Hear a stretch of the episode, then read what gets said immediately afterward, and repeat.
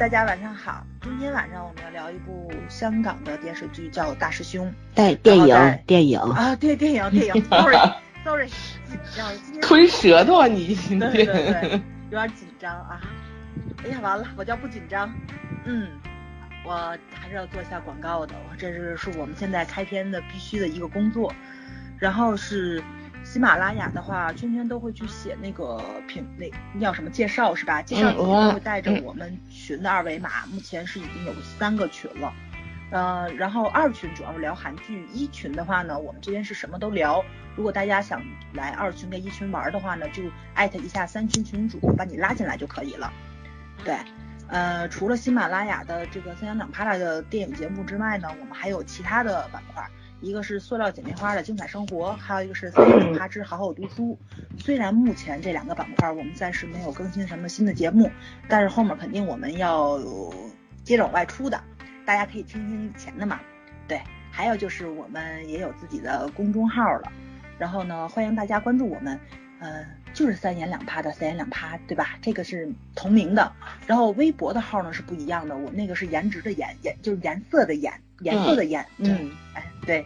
然后欢迎大家关注我们的微博跟我们的公众号，也欢迎大家投稿，没有稿费啊。但是 哦，这话说的，嗯，因为呢，我们目前比较忙，所以呢，我们的公众号长草长得已经有点高了，对，所以欢迎大家投稿。嗯，好啦，广告就做到这里，我们请圈圈主播给我们介绍一下大师兄的。大 师兄，大师兄的一些幕后啊介绍啊，后面我们会打一下分。对，嗯，大师兄因为现在上映的时间也很短，大陆地区是一八年八月二十四号开始上映的，那今天其实只有三天，所以他现在在豆瓣打分其实已经很低了，嗯，两千多人的评分是五点四分，基本集中在两星和三星上。呃，片名另外一个片名叫《我的老师是拳霸》（Big Brother）。呃，然后 这名字很简单粗暴，这是蹭灭霸的 热度吗？对，呃，然后那个他的导演名字叫坎家坎坎家伟，然后他同时也是编剧，呃，作品基本上就《叶问》《叶问二》《宗师传奇》以及《不二神探》这三部作品吧，呃，然后编剧除除了他之外，还有另外一位叫陈大力，我看作品也。相对来说，作品也是很少的，嗯，也就是这一部，呃，这一部大师兄。然后主演的话呢是甄子丹，不说了，男一。然后作品也很多，比如《十面围城》、叶叶问呐，这都是他合作作品。然后陈乔恩，呃，演了也算是很有名的台湾电视剧的女女主演，嗯，然后于抗还。他的代表作有《追龙》《武侠》，还有《叶问》，还有呃《骆明杰》，就是那个学学生之一吧，应该是我脸盲对不上号。代表作是《闪光少女》《飘香剑雨》大师兄，看很小那个男生。还有汤君慈，代表作也是大大师兄，还有《我不是明星》第一季，还有汤君耀，嗯。这两个应该，我感觉应该是兄弟两个吧，名字，嗯，对对，名名字只差一个字。然后李进军就是演那个赛车女孩子赛车那个，嗯，演的也有什么大代表作是《大师兄》《爱回家之开心速递》《三一如三》，这都不是很有名的作品啊。还有老一点的演员，包括林嘉华，呃，就是演校长那个代表作《窃听风云》啊，《杀破狼》然后张庭坚。嗯，这都是真的是很很很有名的老作品，《九七家有喜事》《合约情人》金鸡，还有骆应军，就是演那个双胞胎父亲爸爸的那个。我一直觉得这个演员很眼熟，但是我一直记不住名字。这也是。包括 TVB 老片里对对对对。嗯。然后还有演演外婆的那个李峰，呃，这样，包括什么欧阳伟豪，嗯，这这都这都是主演吧。嗯。制片要特别提一句啊，三个人一呃。一个呢就是男主甄子丹，然后呢还有一个是王雅琳，这个是头一次担任制片的，然后呃最重要的是还有一个制片人是王晶，嗯，大家看港片都很熟，对，啊整体班底大概就介绍如下吧，嗯嗯，来打分吧，我我先你会不会？我先打吧。行，老师先打。先看的，我会给一个异常低的分数，因为我先交代一下为什么我会去看这个大师兄。嗯，因为小鱼约我去看蚁人，然后我不喜欢看漫威的电影，然后呢，我就选了一个跟他时间差不多的片子，本来想本来想看巨齿鲨，然后那个电影院那个下档了。嗯，我一看那个大师兄只要十一块钱，我就觉得那就去看一眼吧。哎，毕竟是香港电影，对香港电影电视剧一直蛮有感情的嘛，就去看了。我的天呐！很神奇的大烂片，但是我还居然看哭了一下下，我也忘了为什么会哭的，反正可能就是提到了一些教育上面的问题啊什么的，但是也有一些就是觉得很很搞笑，不是说它的剧情搞笑，而是他这个拍摄的方式很搞笑，就是那种 low 的感觉，对，就太浮夸，当时觉得有点。毕志飞导演不再寂寞的感觉，对，然后我给他两分。其实我在看的过程当中，我是想给四分的，不能再多了。看完之后，看到那个大结局的时候呢，我觉得两分不能再多了。嗯，理由如下：第一个呢，这个曾曾子丹呢，他其实是想转型的，我们也看得出来他是有野心的，对吧？嗯。但是我觉得他整个电影就像一个自嗨，就是。不管是他去劝每一个这些差生，所谓的差生的这些，去跟他们沟通啊，怎么样？嗯，对他每一个都像在，就是所有人都没有入戏，但是就他一个人特别嗨，玩的特别嗨的那种表现。你比方说那个开卡丁车，天，他一个人在那儿挥旗子，你不觉得他像嗑了药一样吗？嗯，对吗？然后第二个理由呢，就是曾子丹这个明明这是一部说教片，要要触及的。嗯啊，甄子丹呀，就是一是一个甄子丹呀，没说错呀。你说的是甄子丹乖。哎呀，我原谅我今天嗓子不行，倒了啊。继续继续。嗯，就是他那个明明是一部港式说教片，特别 TVB 即视感，对吧？嗯。但是呢，甄子丹他给我的那个感觉就是他还是叶问式的，我要打十个，就那种。出现了两场还是三场打戏来着，看得我匪夷所思，你知道吗？就觉得，我以为原先，你知道我一开始的时候啊，我以为是一个 GTO 式的麻辣教师的设定，嗯，对，看着看着呢不太一样，然后呢，我竟然联想到会不会是死亡诗社的那种，对，我看着看着也不是。然后一看哦，原来这个教师是出生于美国这个海军陆战队，海军陆战队啊，这个不知道是三角洲还是海豹，不知道啊，反正他这个一这个功力非常强啊，但是我觉得他打的很难看，嗯，我当时的感觉就是，你看吴京不在，你瞎嘚瑟吧就，然后对，然后。我不明白为什么一个老师一定要以暴制暴呢？你明明倡导的是要这个因材施教，对吧？但是到最后还是以暴制暴，好像只能用拳头来让你的学生服气你，这个对吗？学生对他产产生敬佩，就是觉得他是个英雄啊，特别牛逼啊，美国回来的这个大侠呀，因为他叫陈侠嘛。然后我觉得这个人物设定特别站不起来。从头到尾没有立体过，就是这样。还有就是第三个原因就是他把每一个这个问题学生的解这个摊出来的事情是摊出来了，可是解决的也太潦草了吧，就跟开玩笑一样就解决了。嗯，然后还有一个呢，就是怎么说呢？我觉得以前的港片吧，就呃有一种特别。妖魔就是特别妖魔鬼怪的那种路数，就是很邪门嘛，但是又很精彩。可是现在的港片吧，就特别的社会主义核心价值观那种 感觉，就是嗯，特别板正，你知道吗？特别不出圈。嗯嗯，对，包括他对那些就是那些惩戒委员会的三位上司提出，他说现在我们不应该讨论。怎么样处置学生或者处置我，而是要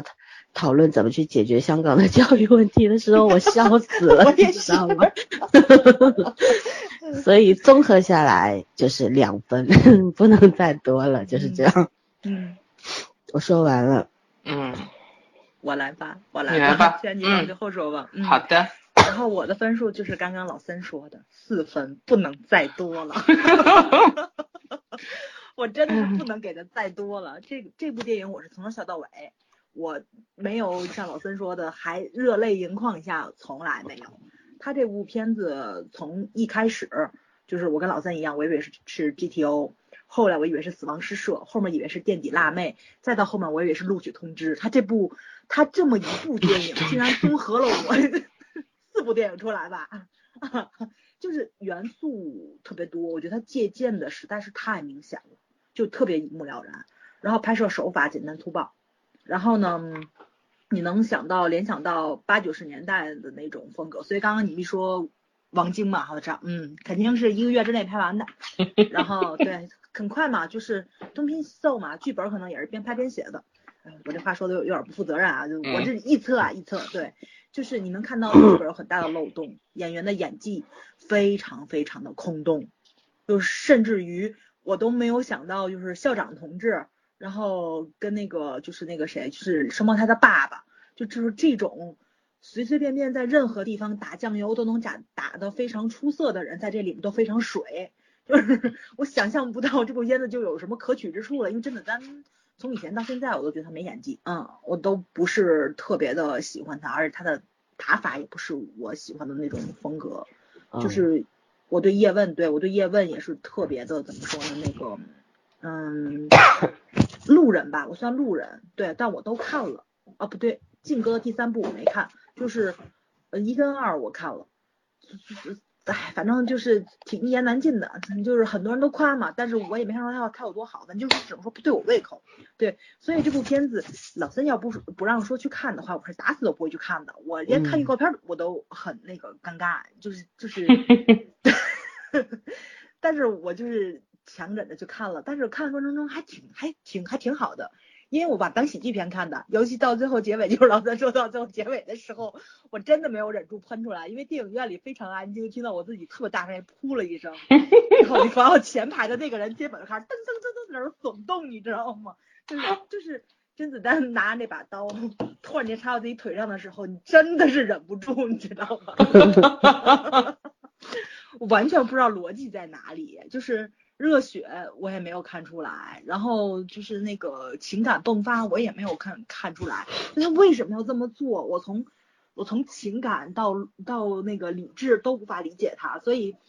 就这样的一个结局就很莫名其妙。尤其是最后那个小哥回到了自己的拳馆里面去弹弹钢琴的时候，我也很无法接受，就他所有的他所有的东西整合到一起去就特别的不伦不类，然后又以至于。他借鉴了就四部很很经典的，不论是艺术片还是商业片，这四部都很经典。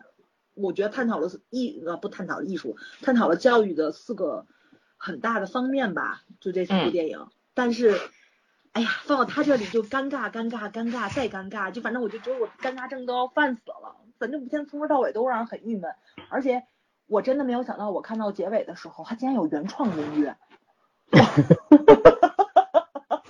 它是有原创音乐的，它所有旋律都很耳熟哦，而且就是所有的英文歌放出来的时候，我都很尴尬，我觉得特别像广告，就是咱们经常看那种什么人头马，不对，什么好运那个人头马一开，好运自然来那种感觉，就是那种配的那那种英文歌，你知道吧？就哎呦，特别适合去咖啡馆里面放那种，好久好久好久没有在电影院里听到这种音乐，你知道我多亢奋吗？然后我就觉得我前些日子在吐槽那个就是。那个谁，黄渤那部电影一出好戏的时候，我说拍的不像 MV 似的，我真该跟黄渤道歉，因为 强中更有强中手，强中更有强中手，就是咱们中国的配乐就是特别特别的一言难尽。嗯，要是要是仔细去看的话，我觉得可能还真的是张艺谋大师的音乐是最好的。对，嗯，很舒服，然后怎么说呢，跟电影联系的也是比较紧密一点点的，包括。前年还是去年的《闪光少女》，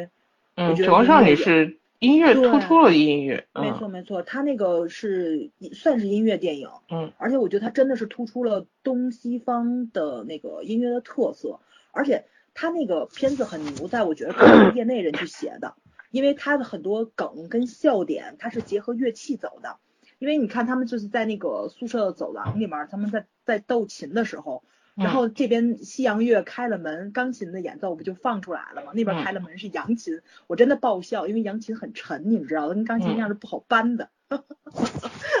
因为因为因因为这个梗就是我以前就经历过，你知道吧？就我们钢琴老师说，你快帮我搬一下扬琴，我心想那那小破琴还用人？我说没事，我自己去就行了。我带着他们俩腰抻了。哎我天呐，对，就是，所以他就是有很多那种，就是就这种，嗯，怎么说，就是你那个呃自己人，或者说你你你在这个行业里面，你才会知道的笑点，包括就是很多都吐槽嘛，就是说中提琴、小提琴的区别是什么嘛？嗯，就是小提琴放水里面泡了，被水泡了，拉出来声音就是中提琴，就是他们就他们这种就是他们这种音乐界的这种梗，其实。很多东西就是就是怎么说，你如果不学乐器，或者说你不学音乐，你是不知道那种笑点。他我觉得他那部电影还是很好的诠释出来了，就就这种你看的过程中那种小细节、小喜悦还是挺到位的。所以我那时候觉得咱中国音乐就真的算是哎一个飞跃了吧，啊 又又让我错觉了，后面就开始接连打击我。这部片子我觉得算是达到顶峰了，就是让我的那个忍耐度实在是达到一个顶峰了。我觉得这这这个绝对是一个倒退的倒退，因为咱们就是看八九十年代的港片儿都没有这种音乐，他这 真的是 B 站剪辑都比他强，你知道吧？电子音乐踩点儿、游戏的那种音乐，而且真的是超级超级强了，我都真不知道他这个是怎么剪出来的，反正剪辑也有很大的问题，反正就反正就是。嗯，波米的话说吧，我觉得这不算一部电影了，对，它真的不算一部电影，它就是，可是你说他这个要真的像是那种以前王晶的老片翻拍了去搂钱那种，还不是那种感觉，就是老森说的，他诚其实有点诚意在里面的，多多少少反映的问题是很到位的，然后而且我觉得他的这个反映的香港教育的问题，还真是他们香港人自己更明白，就是。表达的非常虽然简单粗暴吧，但特别明，他特别的明晰，就是你看的特别特别一目了然，所以我觉得就就这一点吧，值得给他很大的分数。我这四分给的都是他的利益分，其他任何方面我觉得都没有可取之处，不值得大赞特赞。对，好的，嗯，圈圈嘞，嗯，嗯，我今天下午看完的时候，也就是在四分到五分之间徘徊吧，因为，嗯。我唯一不太喜欢，特别不喜欢的片子地方在于说，因为，嗯，这这这烂片吧，也真的就是感觉真的单像像像小学三年级的作品那种感觉。但是我特别不喜欢的是，一个人怎么能主流到这个程度，就从头到尾都在讲主旋律的东西。然后，嗯，而且你好好的讲教育，怎么怎么都能讲到这个这个海军陆战队和战争上去，就大杂烩嘛，啥都会弄进去。就是我就哪怕是是什么情况，你说你要炫特效你还要炫场景，好像都不是。哎，然后有小时候也没有讲一个小时候自立自强的故事啊，就是把校长鼻子砸，把人手砸了，所以长大以后就这样了嘛。嗯，我觉得特别整个整个特别没有完全没有合理性，三观完全是歪。而且就是就真的是特别特别像那种 片花剪来剪去剪了一堆，然后这儿拼拼那儿拼拼。真的，这这这水平太太幼稚了，就是这太太水平太差了。这样家里能拍个两小时的电影，现在时间真不值钱。嗯，而且我就是说，他这片子整个除了利益能看，什么都不能看。然后既没有演员很出色，然后也没有角色很出色。嗯，而且所有东西都是在搬套路，而且都是套的不能再老的套路。我觉得我小时候 T V T V B 才这么拍，现在一一晃二三十年过去了，他怎么还这么拍？然后拍的还不如小时候，就是连一个完整的一个一个一个故事线都没有。然后最后我看到中间他们就是跟那个拳拳王单挑的时候，我就知道最后肯定要再来一场。嗯，就是太太老气了，这这片子我觉得拍的又老又 low 那种感觉。真的特别不符合这个时代。没说我看了半天，你就觉得，嗯，教育问题就是，就真的大家全球面面临都是这个问题，升学啊什么的，考试啊，然后怎么说？你你你你你教授育人，现在是教育还是，哎还是教化呢？鬼知道。就反反正除了他这个利益是能看的，其他东西都没有什么可以可以夸的地方。都别说，都都更别说那个什么呃评论，我觉得没什么可评论的，就是这种。对，对于电影没什么可说的。嗯，对。所以我觉得这片就我就给个四分算了，因为五分。那就像早说，最后那个片尾曲出来时候我都震惊了，然后是什么情况？啊，算了，我我心想这个片子我还会有彩蛋吗？但是问题听那个片尾曲我也觉得很懵逼。你觉不觉得你在看晋江文的感觉？就是这一章结束了，然后你没有想到下一章跟上一章完全没有关系，对吧？这这太搞笑了，我就觉得，我说这个这个这个片子完全没有什么彩蛋值得，就是有的话也没有值得看等的地方，但是这个片子这个结尾太搞笑了，让我。坐在那愣了两分钟，哎，嗯，我也是全都看完才走的，嗯，就我想看看幕后嘛，然后我就震惊了，哦，太可怕了，太可怕了，嗯，他把我打满分了，我们加起来只有十分，哎呀，真是哎，加起来是个满分吗？对对对，我 满分满分，因为我看到了结尾嘛，他最后就是打了一堆跟哪哪合作啊什么乱七八糟的，我看有哔哩哔哩啊、乐视啊、优酷啊，反正就是就是一一大堆的视频网站。所以我觉得大家可以不用去电影院看了，他肯定这个是要放到网上去卖的。对对。其实我我的感觉就是这个电影就像一个网大，没错，就是它它不是一个正经的电影，就这种感觉。嗯。对，反正嗯，而且而且我我觉得这电影而且不太好定义它到底是怎么应该怎么算它到底，因为它里边也有虽然没有特别多的血腥镜头，对吧？但是这种打斗的场面什么的还是蛮多的。而且甄子丹他一一贯的打法就是这种不中不西嘛，因为他学过好像是截拳道还是什么来着，忘记。我以前看过一个科普啊，然后还还学过咏春啊什么的。啊，对。所以所以他打法就是，因为截对截拳道也其实也有很很多来自于咏春拳的那个打法嘛，所以说他他的那个打法。哎呦，怀念张晋同志好吗？啊，他缺少。就中国武术的就是那种美感，你知道吗？但是又跟西洋拳法又不太一样，不太一样，嗯，所以说不出来。他自己又增加了很多他自己的那些，呃，散打啊，什么国外的那种拳击之类的那种东西在里边。然后打法一点都没有美感，就东方武术美感好好就完全给丢掉了。而且我看的过程中，我特别心疼特技演员跟武指。我觉得那帮人砸呀，就觉得那种感觉。对对对，这些人可能就是从受伤到身体素质要求要比他强很多。就是像这种对打，强的跟弱的这种去对打，然后你要把弱的显得很强的话，其实那个强的人是很辛苦的，你知道吗？是的。对对对，非常辛苦。所以我看的过程中特别不爽，尤其是这几场打戏，我看的特别痛苦。嗯，而且这个演反派的这个黑道大哥的这位，其实也是一直跟这个导演和跟甄子丹合作的嘛。嗯，几部那个相关的电影里边都有他的，所以他们也算是老搭档了嘛。嗯，但是我我觉得，我觉得其实这个人演的蛮好的，除了后面突然突然当他说他是小时候那个。不是那个手被砸坏的那个人，那时候我都愣了，你知道吗？我的天呐，嗯，干嘛要搞这种反转，搂到地心了那种 感觉，你知道吗？就，然后他一个黑黑道的人，对吧？已经打成这样了，结果回到回过来，他又开始弹钢琴，那为什么呢？就是没明白，因为我想，因为我想弹钢琴呢。对，就很不明白怎么啦？这是怎么啦？就是没转不过来了，你知道吗？然后，哎，反正看完这个片子就有种那种啼笑皆非的那种感觉，就是不知道该说什么。但是看的过程当中嘛，还是觉得我我之所以会一定要你们俩去看，就是因为觉得这个片子它是有话题性的嘛。对，呃，教育这件事情是说不到头的。我们已经做过好几期关于教育的话题了，嗯，然后今天想再聊聊聊一个新的角度，因为那个香港教育啊，其实它那个体制，它的方式跟我们大陆的还是有很大的区别的。像日本，嗯，呃，但是它面临的问题其实跟我们面临的问题没多大区别。没错没错，嗯，对，所以我们今天想聊聊香港和香港教育这个事情啊。听上去跟我们大陆人没什么关系，但是听完了，大概待会大家会觉得其实里边有很多差不多的东西在里面。那我先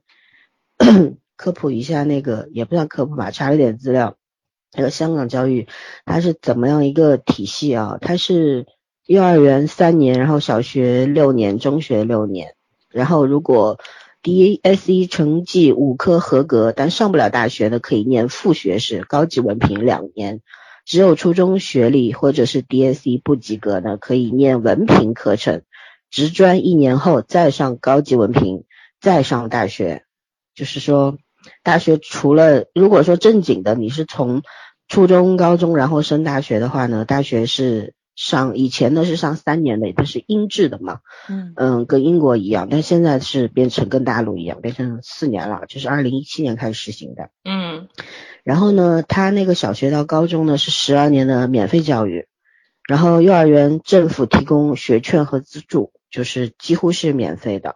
然后自行填表报名，有面试，然后从二零一七年开始的幼儿园又免费了，变变成了十五年免费教育。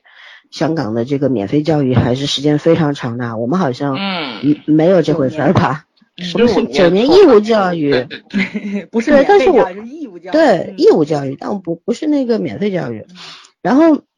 他幼儿园开始其实就有很跟我们这儿就不一样了。我们这里就是说，一般你幼儿园的话也是分街道的嘛，对吧？对他那边呢，呃，分为几种，就是说他有那种统一派位的，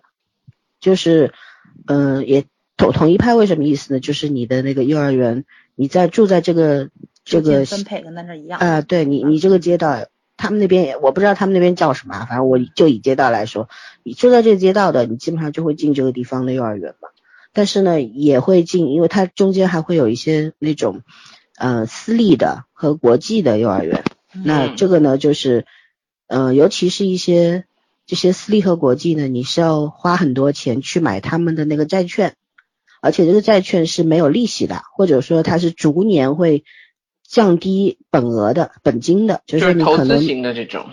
对你买了它最好的一些，它可能你要买一千万的那个港币的那个债券，但是可能慢慢慢慢的，它就每年递减递减递减，到时候还还给你就没有那么多了，就是这样。然后呢，它幼儿园和小学还有一个问题，就是它有一些公立的嘛，它叫官立小官立的幼儿园小学嘛，但是它又分为世袭制，就是比方说爸爸妈妈，呃是在曾经在这个学校的，嗯。对，在这这边毕业，或者说担任了学校里面一些团体的呃成员，或者说干部的话，那你入学的几率就会比别人多加二十分或者十分，最少五分这样子，他他都有这种绝绝对都是英国传过来的。对，然后这种公立性的这种，它也分那种就是名校和非名校。普通的就像大师兄里边这个学校，就是很普通的公立学校。嗯然后它是属于公立学校，它又分三种，就是第一种它是英文学校，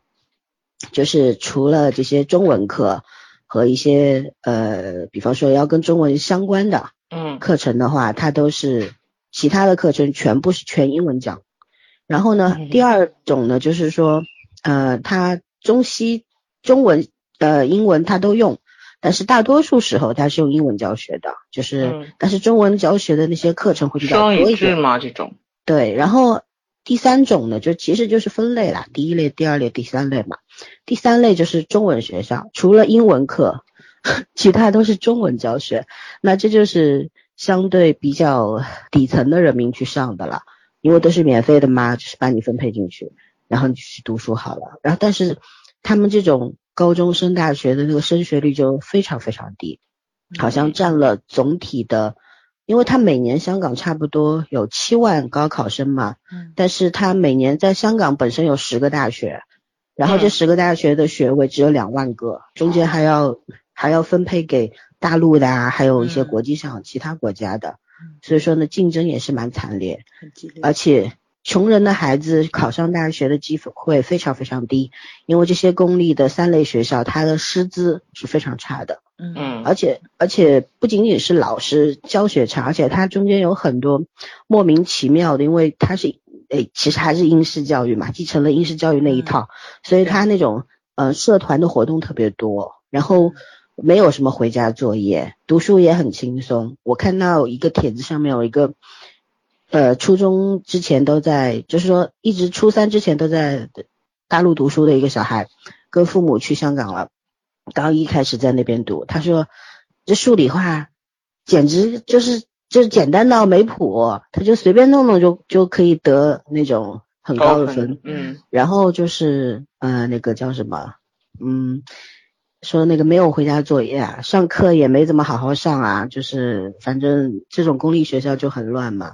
然后老师也不管，跟老师之间也没有什么老师天天盯着你，还有什么家长群、微信群，这些都是没有的，所以说他觉得在那边上学特别特别轻轻松，对，但是这个怎么说呢？回过来你想个角度的话，如果他进的是那些名校的话，肯定就不轻松啦。嗯，因为人家那边还是那种非常非常高的要求，而且也不是你普通人可以进得去的。所以说呢，就是也就是说，香港的孩子啊，从幼儿园开始，其实就被分成了三六九等。没错，啊，他们的阶级分化比较早，比咱要早很多。嗯，而且就是有有个人问嘛，说香港人不是一直要要自由啊，要什么平等啊之类的，为什么在教育这件事情上面他们是默认的？其实这个就是他们跟一直被殖民是有关系的嘛，对吧？一直接受的是那种英式的熏陶，我就觉得阶级这个东西，他们这种观念，他们自己也是接受的。嗯嗯，所以说就没办法啦。所以说，呃，在这个片子里面，其实呃，很也是从一个角度上面去反映了这个香港教育体制的现实问题。可是我就觉得。这个它跟现实当就是它呈现的一些问题，它跟现香港现在面临的这个现实问题好像还是关联不是特别大，嗯，就有这种感觉。因为听刚刚那一段科普下来的话，大家觉得就穷人的孩子，呃，基本上是没有什么出路的，没错，对吧？嗯，啊，所以说，嗯，甄子丹当时对那些嗯惩戒委员会的人讲，说我们要讨论一下这个 教育体制问题的时候。虽然我看的时候还不知道香港的教育是这个样子的，但当时我也就觉得有点可笑，嗯，可是也莫名有点感动，你知道吗？就就很奇怪，就是觉得好像你必须要有这么一个有一些异，嗯，对一些异类站出来去挑战一下这些腐朽的传统啊，嗯，嗯，可能就是那个 那个地方被刺激的一下激动了，哎呀，反正就觉得，嗯，香港人读书啊，他的成长。求学这条路上，基本上门是被关死的嘛。毕竟我们大陆的孩子，嗯，你的鸡窝里也能飞成，对，鸡窝里会飞出金凤凰的嘛。靠高考来改变人生的机会还是有的，但在那边已经是没有了。所以我们现在科普完了，我们就来聊聊你的看法吧。我们让这个我们的教育家早儿先来聊聊看。对，儿童教育专家来，给我戴这么高的帽太吓人了。嗯。嗯，这个怎么说呢？嗯，就是香港这个在教育上这种伤痛与反思，可能他们的综艺展现的更好。我印象中很多很多期之前咱们聊过那种合集的时候，不是最近在看什么吗？然后我印象中有一个是带着偏见去旅行，是吧？就就是就是我忘了，反正是他们香港的一个综艺，它具体什么名字我忘了。但是其中有一期就是他们的补课天后。跟他们那边奉行一个快乐教育成长的一个，就是那种，呃，非常非常私人化的一个小学的那个老师，就两个人的教育理念完全不一样。然后他们去了趟越南旅行，两个人，然后在这个越南，他们从从事了一些现场的活动啊，或者什么的，就是努力的去说了一下他们自己对于孩子学习跟教育的一个看法。然后我印象特别深的那个补课天后。那个补课天后的原型，我觉得特别像日本的那部电影《垫底辣妹》里面的那个老师，就是就是不，我觉得不能叫填鸭式，就是应试教育之下非常成功的一类老师。他跟咱们上学面对的老师不一样，因为很多时候咱们的班主任、咱们的任课老师，他们是有指标跟任务，或者说是他们要，呃，在教育系统里面做一些他们自己。超出教学范围的一些工作，但是补课老师是不需要做的。嗯，他们全身心只做一件事情，把你的成绩提高上去，所以他的功利性跟目的性都非常强。然后所以他在给你补课的过程中，你的成绩提高的也会很快，而且越私人的小班儿，你提高的是越快的。所以日本的那部垫底辣妹，我印象特别特别深的就是，呃，其中我听了好几个电台去讲了嘛。有一个电台里面是请了一个在日本留过学的人做嘉宾过来讲，他说的那个话我特别特别的认可，就是他说的是日本的教育界是非常非常阶级固化严重的这么一个地方，在教育上就跟香港是一样的，完全一样啊，就你想打破这个魔咒是不可能的。垫底辣妹她之所以成功，你看着很励志很热血，是因为这部片子从头到尾没有涉及到钱，他没有跟你去讲钱。如果说他给你讲了钱，或者说他非常非常明白的给你指出来了女主人公的爸爸从事是什么样的工作，或者说就他的那个社会地位是什么，你就会发现这部电影它的成功的复刻率是非常非常低的。就是第一是你的那种家庭条件，第二个就是说这个小女孩你能看出来她从小受的教育并不差，只不过是在她青春期的时候。嗯，个人资资质问题，然后你可能是一步落后就步步落后了，但是她的底子是不差的，就是说她肯定是受过非常好的幼儿园教育、小学教育、初中教育，她在高中临考的时候才会面临这个问题。还有一个就是日本的考学制度跟咱这边不一样，咱们这边是高考统一考，就考一张卷子，像。那个什么，香港这边可能就考刚刚说他那个就是要那个分数的那个成绩，然后之后如果说你可能分分流嘛，就咱这话叫分流了。咱那里不也是高考？其实全国语文卷多少张就是没错没错按地区分。对对对，咱们是一锤定音，一锤子买卖，就是你这一次考好就完了。日本那边也不一样，日本是每个大学各有自己的考卷，都不一样。甚至于比如说应庆大学，我有几个分校，我这几个分校你报考哪一个卷子也不一样。哦，所以你要你要考很多很多场，所以那个所以你能看到就是说你不同的教育制度之下，然后大家去考试分化了这种东西是非常不一样的。为什么补课天后他能挣这么多钱？就是因为他可能说在分析试卷，在分析说猜题吧，就这押题非常非常准，游戏规则它是非常非常门清的这么一个东西，就是。家长，你要不要掏这份钱，让孩子去接受这种游戏规则？你要接受了的话，那么就是说，你就是认可了现在的这种教育体系了，这种教育制度，或者说它的游戏规则，你并能遵守它。但这还是有一个非常大的前提，就是你要有钱。不管你处于什么社会地位，就像甚至于你爸是黑帮老大，但你爸有钱，你也能受 教育，就是这就是这么个意思。所以，所以怎么说呢？就是。其实我看这部电影，给我最大的一个感受就是，他可能还不像垫底辣妹似的触及的这么深，因为这几个孩子绝对都不可能翻身。就我我在看的过程中，我觉得甄子丹走那个就是给孩子走那个路是对的，就是未必要按社会上的成功学去怎么说鉴定他们的人生成功与否。喜欢唱歌的孩子，你可以放声歌唱嘛，对吧？喜欢开车的孩子，你可以去开车呀。就是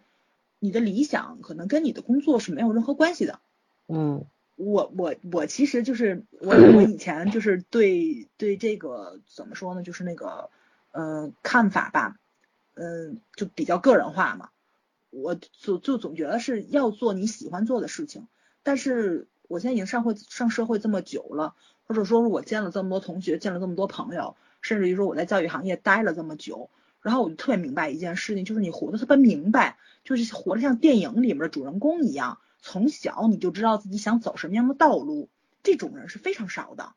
而且能给你这种理念跟这种就是说算是人生智慧这种导师型的父母，成长环境跟老师也是非常少的，这个东西其实就跟咱说的这种怎么叫社会教育是差不多的，就是。有运气成分在里面，一个是你要会投胎，一个是你在成长过程中你们家别经历特别大的人生变故，还有一个就是说你有 足够的能力碰上一群非常棒的老师，但这个真的是特别低的一个概率事件。就即使是你上了一个特别好的学校，说句不好听的，老师也是形形色色的。就甚至于我印象中我看过一部就是。呃，咱们这的小孩儿，他爸爸就是一个教育家，他在国外就是专门研究教育学，就留在了美国，所以他的孩子是一个香蕉人儿，就等于说是在美国出生的。但是他他应该是非常早一批到美国，就是那种定居的人，但是因为他的教育程度很高嘛，所以他住的社区是非常好的社区，然后所以呢，孩子上非常好的私立学校，但是就像这种非常非常好的这这种私立学校里面也有这种就是白人种族这种意识非常强的老师，就种族歧视非常强的老师，所以这个他们家孩子在高中时候也写了一本书，就是写他的高中老师。他就其中写了一个他非常讨厌的一个女老师，那个女老师就是白人种族，就特别怎么说意识非常强。他们这个班里有黑人，他是黄种人，然后还有一些可能说像第二世界国家，反正就是来的那种，就是这其实一个国际大大团体。但是这个老师就表现的非常的清晰明白，就是让所有人都觉得我被侮辱到了。所以呢，就是就你就能能看到教育，他很多时候。不代表这个老师的专业水平很高，他的个人修养就很高，这还真是一件很难得的事情，跟钱是没有关系的。甚至于我我印象中，我以前在节目里也讲过，我们我碰曾经碰到一个学生，就非常没有家教，但是家庭条件非常好，你能看到他受到非常好的教育。甚至于我可以非常负责任说，这个孩子百分之百的可能性要身居高位，做一个非常好的人上人，但是我可以说他不是个好人。就是他受到的教育跟他的跟他的那种享受到的资源这种配配比，就这种概率事件也是有的，所以有时候大家有重复心理也很正常。对，也有有钱人像韩国经常演的那种，就是仗势凌人呐，就这种肯定是有。所以，嗯，很难说很难说这个教育什么是成功，非常非常难以做到，因为他觉得他特别低概率，真的非常低概率的一件事情。嗯，包括咱们现在经常在成长基本靠人品，没错。哎呦，这话太对了，就真真的几乎几乎靠人品。包括咱们现在就经常开玩笑嘛，说好莱坞那边的导演啊或者演员啊，如果不成功就要回家继承亿万资产啊这种。但是那天不是说国内就是包括港台演艺圈也好几个就是这种不好好演戏就得回家继承家业的吗？对啊，对啊。其实你能看到，就是这些人未必是他们有多优秀，他们受到的教育有多成功，只能说他们的选择更多，因为他们占有资源比较多，所以他们的选择就比较多，他们可以选择所有他们可以干的事情，对吧？他可以做演员，他可以做幕后，他可以做监制，他可以做公关，对吧？就家里面可能自己就有家族企业嘛，他到任何一个环节都是可以的，各行各业任他挑选，所以，所以这种东西我觉着就是也不能说羡慕嫉妒恨吧，就是。大家明白自己最渴求、最需要，或者说是你能力所能及做到什么的，这个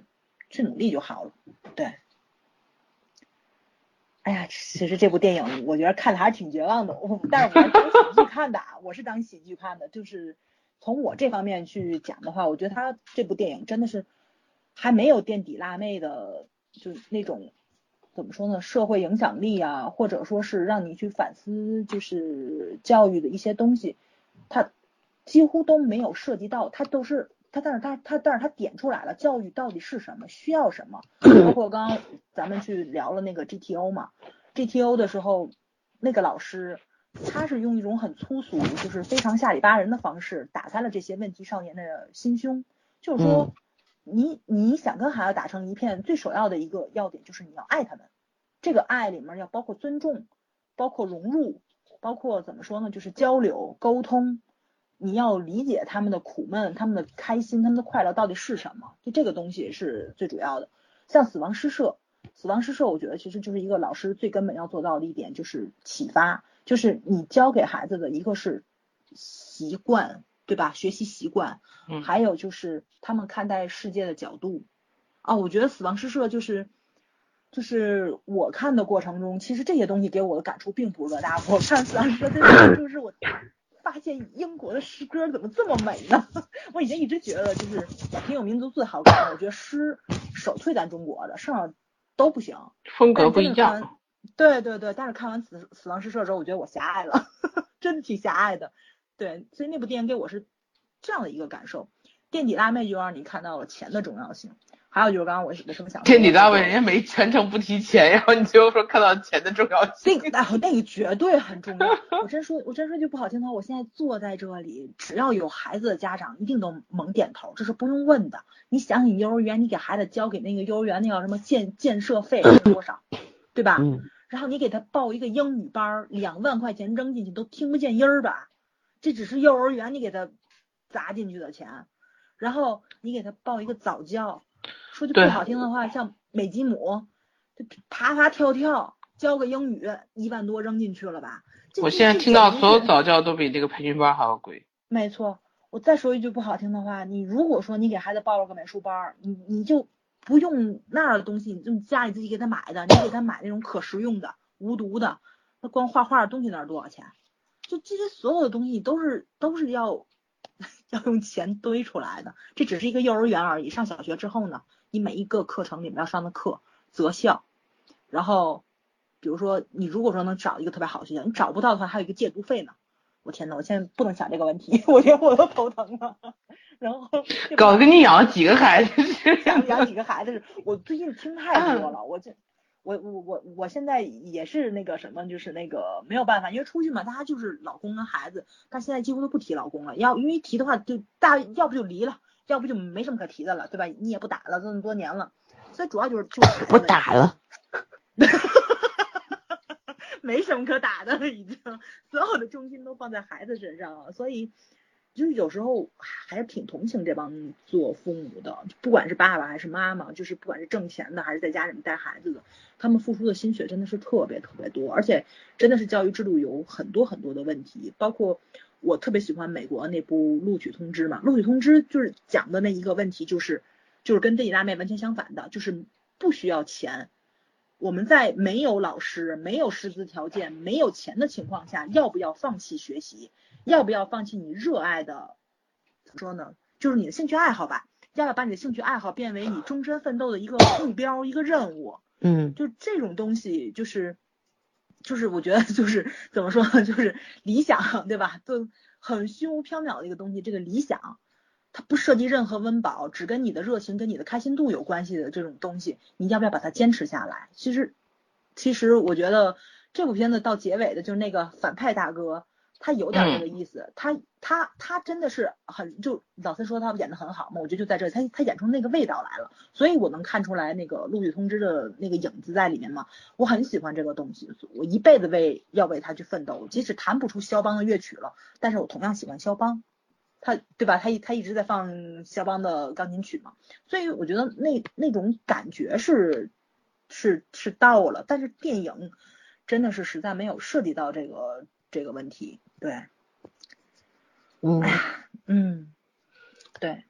而且这几个学生最后是一个什么样的结局？我觉得其实还是挺残酷的。我觉得每个人都不能翻身，你都会在你的阶层里面打滚，你不可能达到一个阶层要升在里面，是很难的一件事情。对，嗯嗯，所以就是这个片子它到底，它到底要表达什么？想讲啥呢？嗯，对，就就我反正看完是很迷糊的嘛，就觉得就是一个大杂烩，就像圈圈说的。你你又要搞这个跟什么拳拳王打架对吧？又要特种兵，然后又要麻辣教师，然后又是要说你小时候是个顽童什么的，然后那个小时候他不是顽皮，我觉得就是坏，对，嗯，对吧？你莫名其妙，人家人家得一个什么跆拳道的亚军、钢琴冠军，你就要打他，然后要把他弄成这样，你毁了人家一辈子，不觉得吗？就是说，然后如如果说他说送到美国去之后，他就变成了。慢慢成熟了，长大了，然后变成另外一个人了，也不是不行的啊，也不是不行的。嗯，但但是这种人设你不觉得就是很司空见惯的吗？就是网文里边那种吗？嗯，逆袭。嗯嗯，对。其实网文里面这种逆袭，你也看有没有主角光环。杨康不就没有逆袭了吗？是吧？嗯。干嘛一定要逆袭呢？但是这种就是。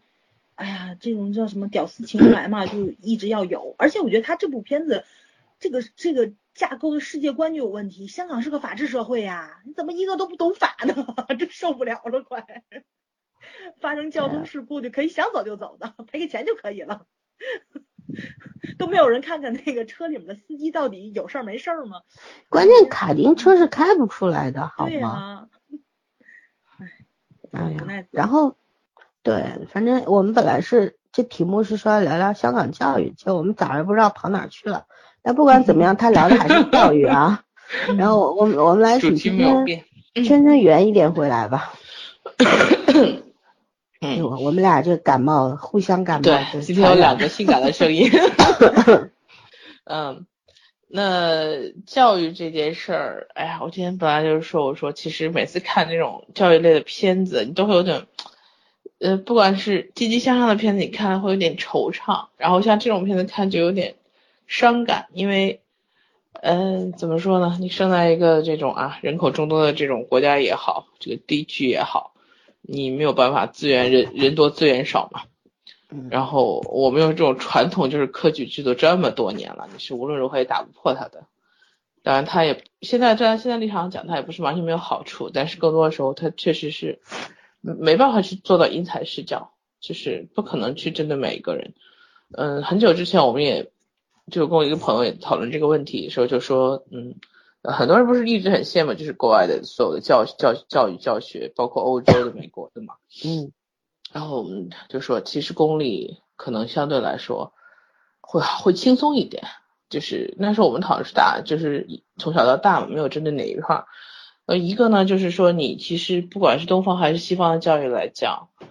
呃，国外也是，就是你你的那个生活区域，其实已经从你生活的区域就开始决定了你的生活阶层。嗯然后呢，如果你想往上爬，就想走得更高，无论是中产阶级还是贵族阶级，他都是补课的。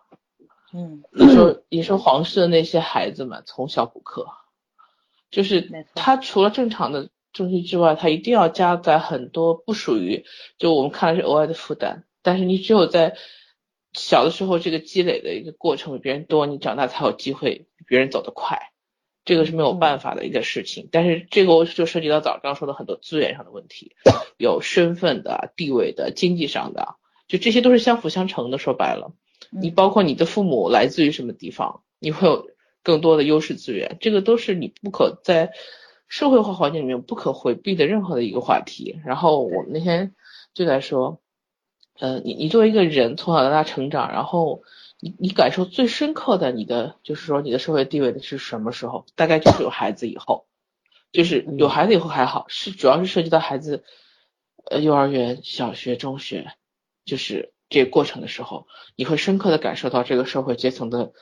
呃，你你所在的就是你的地位对你将来的这个下一代的社会阶层影响，这个是不可回避的哎我打断你一下，我讲个段子好不好？啊。你先我讲怕一会儿我忘了。啊，你先讲。我印象特别深，就是我们有一期要做那个，就是孩子们绘画的外面的那种写生，然后就去一个特别特别高级的那种，就是别墅群嘛，嗯然后去找他们借，就是借别墅，就是不管是外观还是内部嘛，孩子们去画画。然后我印象特别深的是，因为我们之前要先去那边看一下场地，因为它有很多栋别墅，就那种已经装满好的嘛，装嗯修好的样样板间啊什么的，你要去看安全，因为有的时候它那个就是因为那就那那一片它它是有湖的，非常非常大的湖，甚至于还有那种漂浮的那种那种大的油桶啊什么，就搭出来的跟那种走廊啊或者不是不叫走廊，那种码头式的那种东西，所以它所有的别墅都不是咱想象中是你围起来了或者那种连排那种，不是都是独栋的。就是一栋跟一栋离着老远的，人不需要围起来，所以嗯这这孩子只要从屋里跑出来了，他就他他就能去湖边儿，你知道吧？就是就是这种这么个地方，就是我这辈子都不可能去那儿看房那么一个地方，我去了。然后我印象特别深的就是，然后在那个室内你看完了嘛？他们说的是这个小区里面就有一个那个就是那种葡萄酒的那种，酒庄，我不对这就酒庄对，但是他应该就是把他拉过来在这卖而已。所以呢，就是说所有的孩子来了之后，他要把家长弄走，就我们互利互惠嘛。嗯我们过来画画，他们免费借我们，但是我们也把家长带过去，他们给家长开试试酒会。说白了就是从有钱的家长里面看有没有动有没有这个机会把房卖出去，就这么个意思。客户群，嗯对，哎，我觉得说完之后觉得特别有意思嘛，就是其实就是这样的商业联姻，这就叫你知道吗？然后呢，就是我印象特别深的就是说完那个之后我们就出来了，但我必须要从为一个组织者的角度去考虑这个安全问题。我印象嗯特别深的就是院子里面有一个游泳池，然后我就说的是，你冬天嘛，它不可能放水呀、我说这游泳池，我说你能不能填上点东西？万一孩子掉下去怎么办？然后你们知道销售人员跟我说了一句什么话吗？嗯，销售中销售人员带着一种英国人的傲慢跟我们说的是，这叫戏水池，游泳池比这个是深的。唉，我我当时都都崩溃了，你知道吗？我说哦哦，我说那您这戏水池能不能盖起来？因为它只有半米，可能是小腿稍微高一点嘛。但是孩子要掉进去的话，你很容易就是那个，比如说就是脸床啊哪什么的，我肯定想的比较多嘛。他就特别傲慢的说了一句，你知道吧？我那时候才发现，嗯，这个东西确实是有阶级的，就是虽然我们都是打工者，我也是比他低的，你懂吗？卖卖奢侈品的经常会把自己当觉得就觉得自己也是奢侈品，这件事很奇怪。主人啊，就真的带着那种就是那种英国那种看不上你，说白了就是。哎，我当时把我快笑死了，我就我我后来就跟就跟我们朋友说嘛，我说这这这这活真不是人干的。嗯。好，我打岔完了，你继续。哦，我讲哪了？哦，讲继续讲教育。所以，其实不管是西方的还是东方的教育，其实到我觉得到现今这个年代，其实已经很功利化了。呃，你要指望你要想给你的孩子一个所谓自由开放的一个什么空间的话，你只能不停努力的把你的社会地位和经济实力都提高，然后你可以尽量的给他一个宽阔的、有后退的一个。一个空间，然后才可能让他去实现他自己所谓的人生理想。这个东西没有办法。然后，如果扯到电影里面就讲大众教育的话，其实我我当时就觉得这些学校，哎，怎么说呢？你一看他的学生的这些背景，你就知道这学校一定不是个什么好学校。嗯，对。然后，呃，虽然这个片子拍整体真的是真的是没什么可以夸的地方。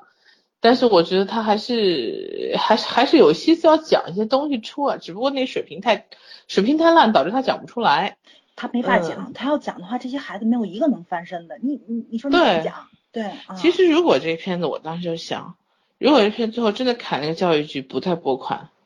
也可能这片子我能给给高点的分儿。嗯。这就回归到一个现实状态里面来，不管这个学生。成其实说白了，学生成绩差只是一个考核标准。这个学校如果要被关的话，你想开发商也虎视眈眈的，对吧？然后教育局也不屑不屑给这样的学校补经费。说白了，所以随便找个理由，他其实是可以关掉的。我觉得如果他最后关掉的话，我可能会给这片子主题稍微升华一点，因为现实就是很残酷。然后这些孩子可能真的就没有没有什么出路，老师也只能给你一个信心和一个怎么说呢，让。给你点勇气，但是其实你你在现实生活中你是很无能为力的。但是这片子太理想主义了，而理想主义就很 low，就他理想的很 low，跟理想主义很 low 还是两回事。嗯，所以我我我觉得这片怎么说呢？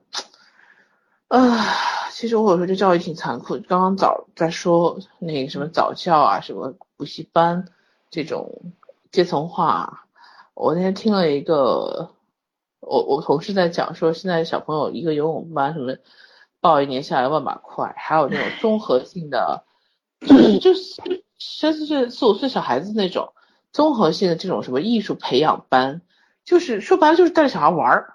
我觉得就是我小时候幼儿园老师会的那些东西，在这些地方就是在在课外说说实话，其实就是家长没有时间带孩子的时候。把孩子去送到这样一个地方，集中找人带他玩，甚至说的是家长其实没有那个耐心带孩子。对，我觉得现在家长不会玩了，你知道吗？我我家大侄子就在这种班里边，一个月一千五，好便宜。对，然后就是，对，就是魔都好便宜。他没事啊，就是说就给你吃一个中饭。然后早上十点送进去，下午三点带走，就这样。然后里边没有什么东西，我去看了一眼，只有什么海洋球，就那一那海洋球，还有一些就是翻斗乐的那些东西，没有啦。就说白了，是还没有进到幼儿园的那个 年龄。对，嗯，然后呢，家长又没有时间管，或者是没有能力去管，呃，那就把小孩子扔到这边。我我现在教太多了，就是什么午托班这种都还算算好的。就是那是一一间学校附近的，就是管早饭和中饭的那种。嗯，然后，嗯，还有今天刚建了一种，就是呃社区叫什么什么管家，也就是社区就是社区教育教育托管，也就是说让你让小孩没地方待去写作业的地方。嗯，然后对对对，嗯呃，刚刚不是说艺艺术这种这种艺术综合培养启蒙班，我们同事好像都一年好几万的嗯哦，然后还有这种游健健身的这种儿童儿童游泳班，嗯哦，我现在真的觉得是是我们教育的，就是说这些都可以算为，呃，怎么说呢？其实我觉得这些东西怎么说，就是量力而行的东西。但是我觉得现在家长真的有一种全民焦虑感，尤其在中国，全民焦虑感是不上不行，砸锅卖铁都要上，嗯，就就好像必须要孩子成才，然后必须要走这个千军万马独木桥这条路。唉，我感觉实在咱们中产太多了。咱们中产真的很少，今天还说中产抗压性很差。嗯嗯，对，这其实就是高考带来的，就是高考可以翻身这件事带来的利和弊嘛，对对吧？导致说所有的人都在竞争这一条唯一的出路，华山一条路。然后，嗯，你你想想看，这也形成形成了以前我们讲这个话题的时候，君君也说嘛，河南是那个高考大省嘛，然后我也听说过江苏是高考大省什么的，江苏是高分，就他 对，就就是竞争非常的惨烈，就嗯然后当然有的人个别少数的考上了，因为一直学习成绩很好，然后考上了好的学校，然后他可能自己这辈子其实还是要苦的，你就算来了大城市，对吧？嗯，然后有了高薪，可是你要改变你的人生的话，是其实是实现在下一代身上的呀。没错你，自己这辈子还是非常辛苦的，可是大家都觉得能够创造一个好的未来给下一代的话，那也是值得的。其实这东西无可厚非吧，因为每个人嗯都不甘于在自己的这个阶层里边活下去，因为苦日子实在是太苦，对吧？嗯哎，反正就是呃虽然这个片子讲的是香港的教育制度，而且人家都是这个阶级都早就固化了、划分好了。，嗯对，跟我们大陆有点不一样。可是我觉得是各有各的苦吧，就是那样。嗯嗯你就讲的残酷一点，其实一个社会确实是需要不同阶层的人来为之服务的嘛，对吧？就是嗯有的人就是要有能力去做比较高、高级一点的工作，这样有人天生的人只气象有不同嘛，很正常。对，有些人只能做做那种嗯很最就就普普通普通的工作，可是总得有人去干啊。对对，就这其实就是分工不同嘛。以前 我们小时候经常被骗的一句话叫做什么？工作没有，呃，没没不是讲的是怎么回事话来着？就是哦，什么工干一行爱一行是这种吗？工作没有贵贱之分，啊，对，然后人生而平等。我们长大了以后才知道，工作没有贵贱之分吗？不可能，对吧？嗯然后人生而平等，其实是人这一辈子只有一件事情是平等，就大家都要死，嗯然后其他东西都是不平等的。对，社会也是不公平的，可是你就慢慢长大了，就开始接受这个事实嘛。然后接受了之后，你就想拼命的想往前走，就是你赶赶不上最最前面的那一波人的话，怎么也要把其他人甩甩在后面，就是这种心态。嗯，嗯，其实社社会是应该有竞争的，我认同这一点。嗯但是我就觉得，如果这是唯一的办法的话，那就没意思了。因为好歹香港还是因材因材施教嘛，对吧？他对其实我我在查资料的时候看到一段东西，可以说一下，就是说他们香港的中学。中学它不是中学高呃初中高中都有嘛，六年嘛，然后他们有不同的选择，因为他们那个学分是非常灵活的，嗯。然后他们主要是要学什么呢？初中的时候要学那个语数英，然后通识，通识就是甄子丹教的这个啊，学的，嗯。对，然后体育、艺术、音乐和普通话，然后生物、化学、物理这些都是要学的，叫综合科学。他们不分说什么今天生物课啊、化学课，说白了有点，对他们就叫综合科学课。然后有些学校呢还要念那个世界历史、中国历史和地理，还有教会学校学宗教科。嗯然后，嗯，他们到中三的时候，差不多就是所有能在高中进修的那些课也要念，直接就是影响到你高中选修课的那个机会嘛。嗯然后呢，就是说他们到高中的时候呢，他他们就是那种学分制的嘛，嗯，你可以选二到四科的那个主要的课程，然后也可以选修一些别的东西，因为你要考一个 DSC 的那个考试嘛。呃，包括如果说你比方说要去去一些欧美的大学的话，那就有另外的一些考核项目等等。嗯，但是人家并不是只注重分数的，因为他们就是很注重那种呃，就是体育啊，然后文艺啊，还有一些社团之类的那些教育，就是说他们觉得人多面发展才是最好的。然后有一些学生，比方说他是确实是有一些特长，但成绩没有那么好的话，学校也会给他一些机会，就是让他去发展。我觉得这方面其实是就是说体现了一个香港的教育制度的一个先进性嘛，对吧？就是说它可能跟我们大陆极大的区别就是大陆的教育的话，基本上呃哎，对，就是应试教育，而且就是比方说老师，这个举个例子，比方我的老师是一个数学老师的话，那他呃我的班主任是个数学老师的话，他就会特别侧重于数学这一方面，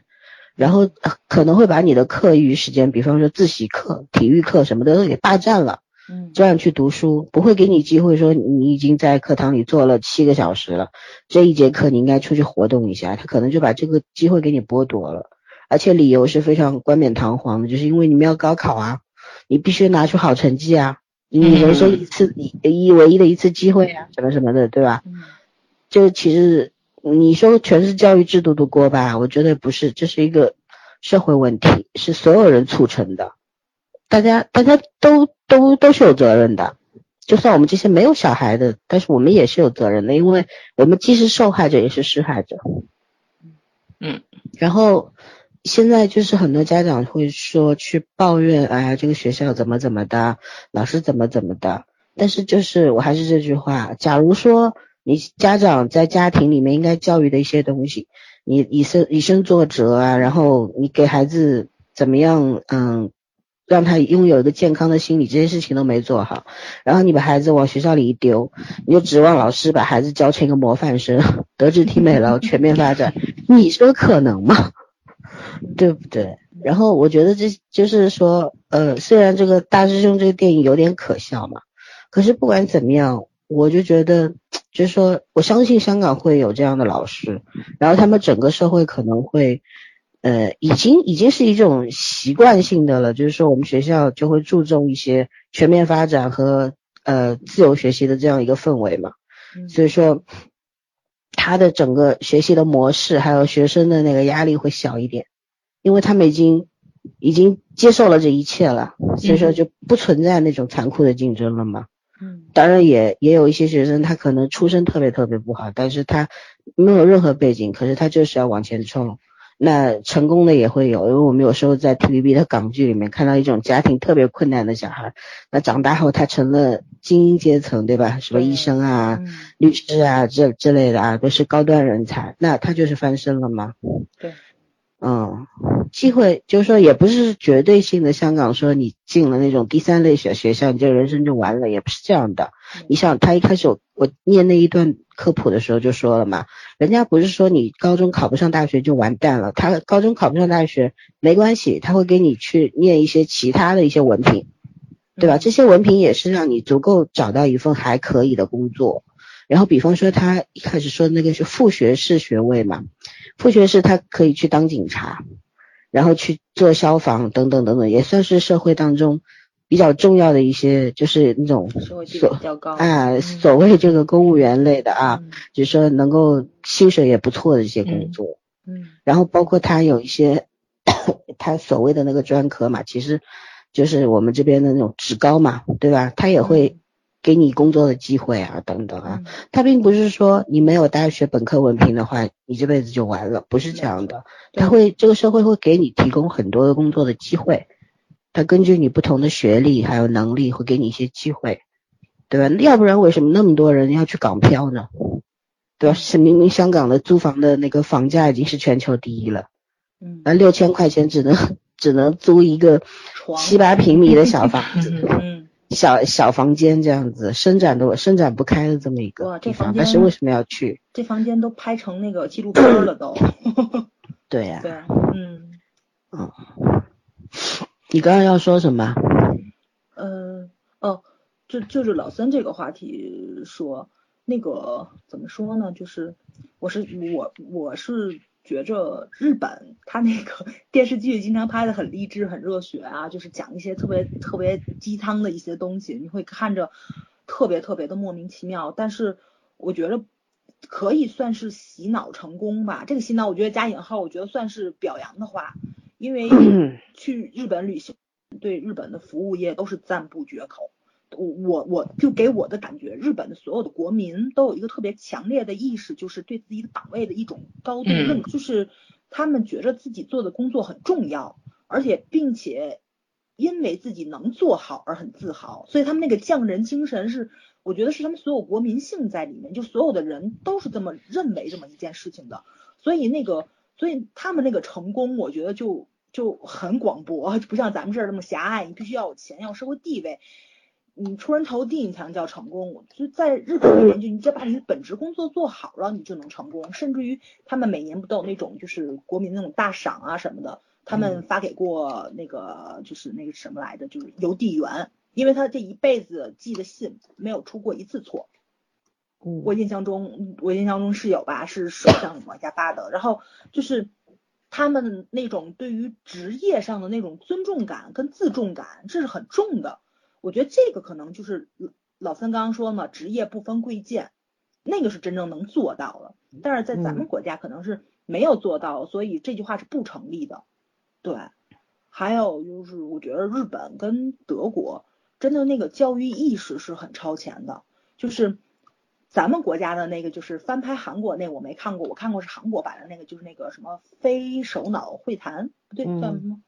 对对，就他们那个，就各个国家人都坐在一起嘛，去聊好多好多话题。我特别喜欢那个德国的小伙子，就那个人就是，嗯，我觉得是那种很活泼的德国人，不是印象中那种刻板印象那种德国人，就很严谨啊，很不苟言笑啊，不是。但是他每一次说了，就是只要跟教育沾边儿，就是。的话题，那个小孩每次都是说出来很多就是让我特别特别震惊的话。一个他还有一个意大利的小伙子，就这两个给我印象特别特别深刻。就是那种，就是那种怎么说呢？就是那种上幼儿园，你的阿姨、你的老师、你的父母教给你那种人生最朴素的一种一种道理，就是你的底线跟你的原则性这个东西是你一辈子都不能够去践踏、去破坏的那种原则性的话，他们是真的是就是放到心里面去做了就。算是作为人生的准则或者是什么的 去看待这个问题，就是所以我觉得就是那种西方教育或者说是比较先进的一些咱们亚洲国家的这种教育，还真的是把能力大于成绩这个就这就这个就这个原则放到首位上去的。咱们国家到现在为止，就是说忘不要不要去谈这个教育话题，最主要的一个原因就是咱们到现在为止还是把成绩大于能力这个事情放在最首位。这我觉得这是一个本末倒置的东西，因为你的学习只能占你人生的一部分，或者说是你人生阶段的一部分，它不是你的全部。你的能力才是才是贯穿你这个人生始末的这么一个东西，你的自学能力，你与人相处的能力，你的沟通能力的交际能力，然后你自洽的能力，就是说你认可你自己的这个能力也同样很重要。但是啊，到现在为止，咱们。特别难、特别让人难受的一件事情，就还是把成绩放在第一位。就甚至于，我现在有时候听朋友们去讲，就是那个什么，没有办法，有呃，你必须要房，你才能上幼儿园，然后你必须有幼儿园，你才能报那个小学，然后因为你在这个小学上过这个学，你可能才会考那个相应的初中、高中，嗯，它是连着的。就是这个香港也一样，是也一样，他他们那儿也有学区房的学区房，对这个概念嘛，嗯，就跟圈圈刚刚说的那个一个意思，就是说你的居住环境决定了你受教育的那个程度、那个阶层，你能住到什么区域里面，就代表了你是一个什么样的阶级。它就是咱们这边也是在一步一步步，但是但是我觉得那边的理念可能还是就是能力是在最前面的，就包括咱们在开节目之前去聊了嘛，就是说。啊，已经移民到日本的人在吐槽日本的这教学不好，为什么？因为幼儿园不教不教数学。对，因为幼儿园不教数学，就就咱们家长还是认为，就是说知识是很重要的，会背多少首唐诗，我会数几个数，我会做几那个几以内的加减法，然后写几个字，真能能能不能看书，会几门语言，这种东西很重要。其实真的不是，就是你只要学习能力起来了，你给他放到任何的环境里面，放到任何的地方，他都能够去学习，他都能跟人打成一片，他能自己照顾自己，自理能力，这这这种东西是特别特别难学到的一个东西。但是很多时候就是咱们的老师、家长，然后。而且我觉得这个东西，可能你不能够依赖于那个老师，就就一定要家长去教这个东西。家长意识有有没有起来？但是咱们这批家长其实也是上面一批人教出来的，所以这个理念你不改，特别特别难的一件事情。甚至于是现在有的家长这个意识改了，学校没有改，或者学校学不能说学校，就整个系统里面没有改，老师改了也没用。所以，哎呀，我觉得还是就是挺无奈的吧，对。嗯，讲了半天，就是还是没有解决的办法。这当想起来，想起来前一段那个印度电影不也是讲这个问题吗？对，两两口做生意的想让小孩上好学校，但是阶层问题，嗯，暴发户是孩子是上不了贵族学校的。对，嗯，就是很多问题。刚说英国，因为印度也是英国殖民呐，他们那边也是，就是你报这个学校，可能跟你的爷爷或者你的爸爸。你们家亲戚是有关系的，差不多都都是这意思啊。反正怎么说呢？教育到最后真的就是现在觉得不是不光是拼孩子，还得拼爹娘。这个就资源不对等，你并不只是教育上的，是就是全球化，是哪哪都有这个问题，对吧？对啊，就是从小到大，然后一直在。以前我们真的是这个东西是随着你年龄一步一步增加，你才看得懂的。就是以前我们就是觉得啊，谁家努，起码我觉得我小的时候还是就是老师基本上还是凭借学生的成绩，然后去客观的评价一个学生呢。就对那个时候来讲，那就算客观了。嗯，起码没有考虑过你家长是什么样啊，什么什么关系啊，对吧？什么门路，没有像现在这样想的这么多。嗯，甚至于进去要填一表格，爹妈是干嘛的，什么亲戚。对，现在都要都要填建档嘛。对对，必须填的这个是，而且就是你父母在什么工作单位，甚至于可能要往上多填几个，就是他。甚至有的对，还还要填你，有的不是直接就把父母面试了吗？对对对对对，父母去面试。上次不是。好笑怎么说？就是爷爷奶奶也要去面试嘛。嗯，父母就算，爷爷奶奶是什么鬼？他们那个，他们那个好像是什么呢？是因为爷爷，因为父母有时候很忙，不是不是没有办法带孩子，是爷爷奶奶带嘛。他们要去检测爷爷奶奶的那个就是知识成分，或者说是爷爷奶奶的时间什么的，也要去面试。我真的都看傻了，你知道吧？我觉得现在就真的是资源不对等，他社会学生少，没有办法，所以他只能这样去筛，往下筛人。嗯。这真的真的太夸张了，对不对？嗯，而我现在现在，嗯，你说很多这种微信群里面，就真的现在学生特别流行这个，必须要建微信群嘛，就是学学生一上学以后，哇，微信群里真的是各路人才都有。嗯，对啊，其实这个刚刚说那个香港的这个很多那种，嗯，公立的那种名名校。香港小学啊什么的，不是有好几个五六个那种名校嘛？然后是那种世袭制，其实世袭制说的是难听点，只不过说你如果父母或者是甚至于更老的一辈人在里边读过书的话，那嗯，你你进去的几率就大很多。就现在你不觉得刚刚你们说的那个面试啊，爹妈啊，面试爷爷奶奶，其实也。只是一种变相的世袭制，对对，包括其实上海有很多那种好的那种学校嘛。假如说你父母也是在里面读过书或者怎么样，优秀学生，嗯，履历上就会好看很多。嗯，因为现在上海竞争也是很恐怖嘛，一线城市就这个鬼样子。然后，呃，学生 入学的话，其实就是从幼儿园开始就面试了。一线城市户口只是第一步啊。对对，就是真真的是从。从幼儿园就开始面试了，这这事情很可怕。然后其实你回到这个话题上面的话，你说那个阶层之类的，其实上海很明显，我是一直觉得很明显，特别是这几年。你比方说小孩子也是啊，你你普通的家庭，你没有背景，然后也没有那么多钱可以去读一些私立学校、贵族学校，那你就是只能在你街道的所在的幼儿园读书嘛，一个月就三四百块嘛，公立幼儿园。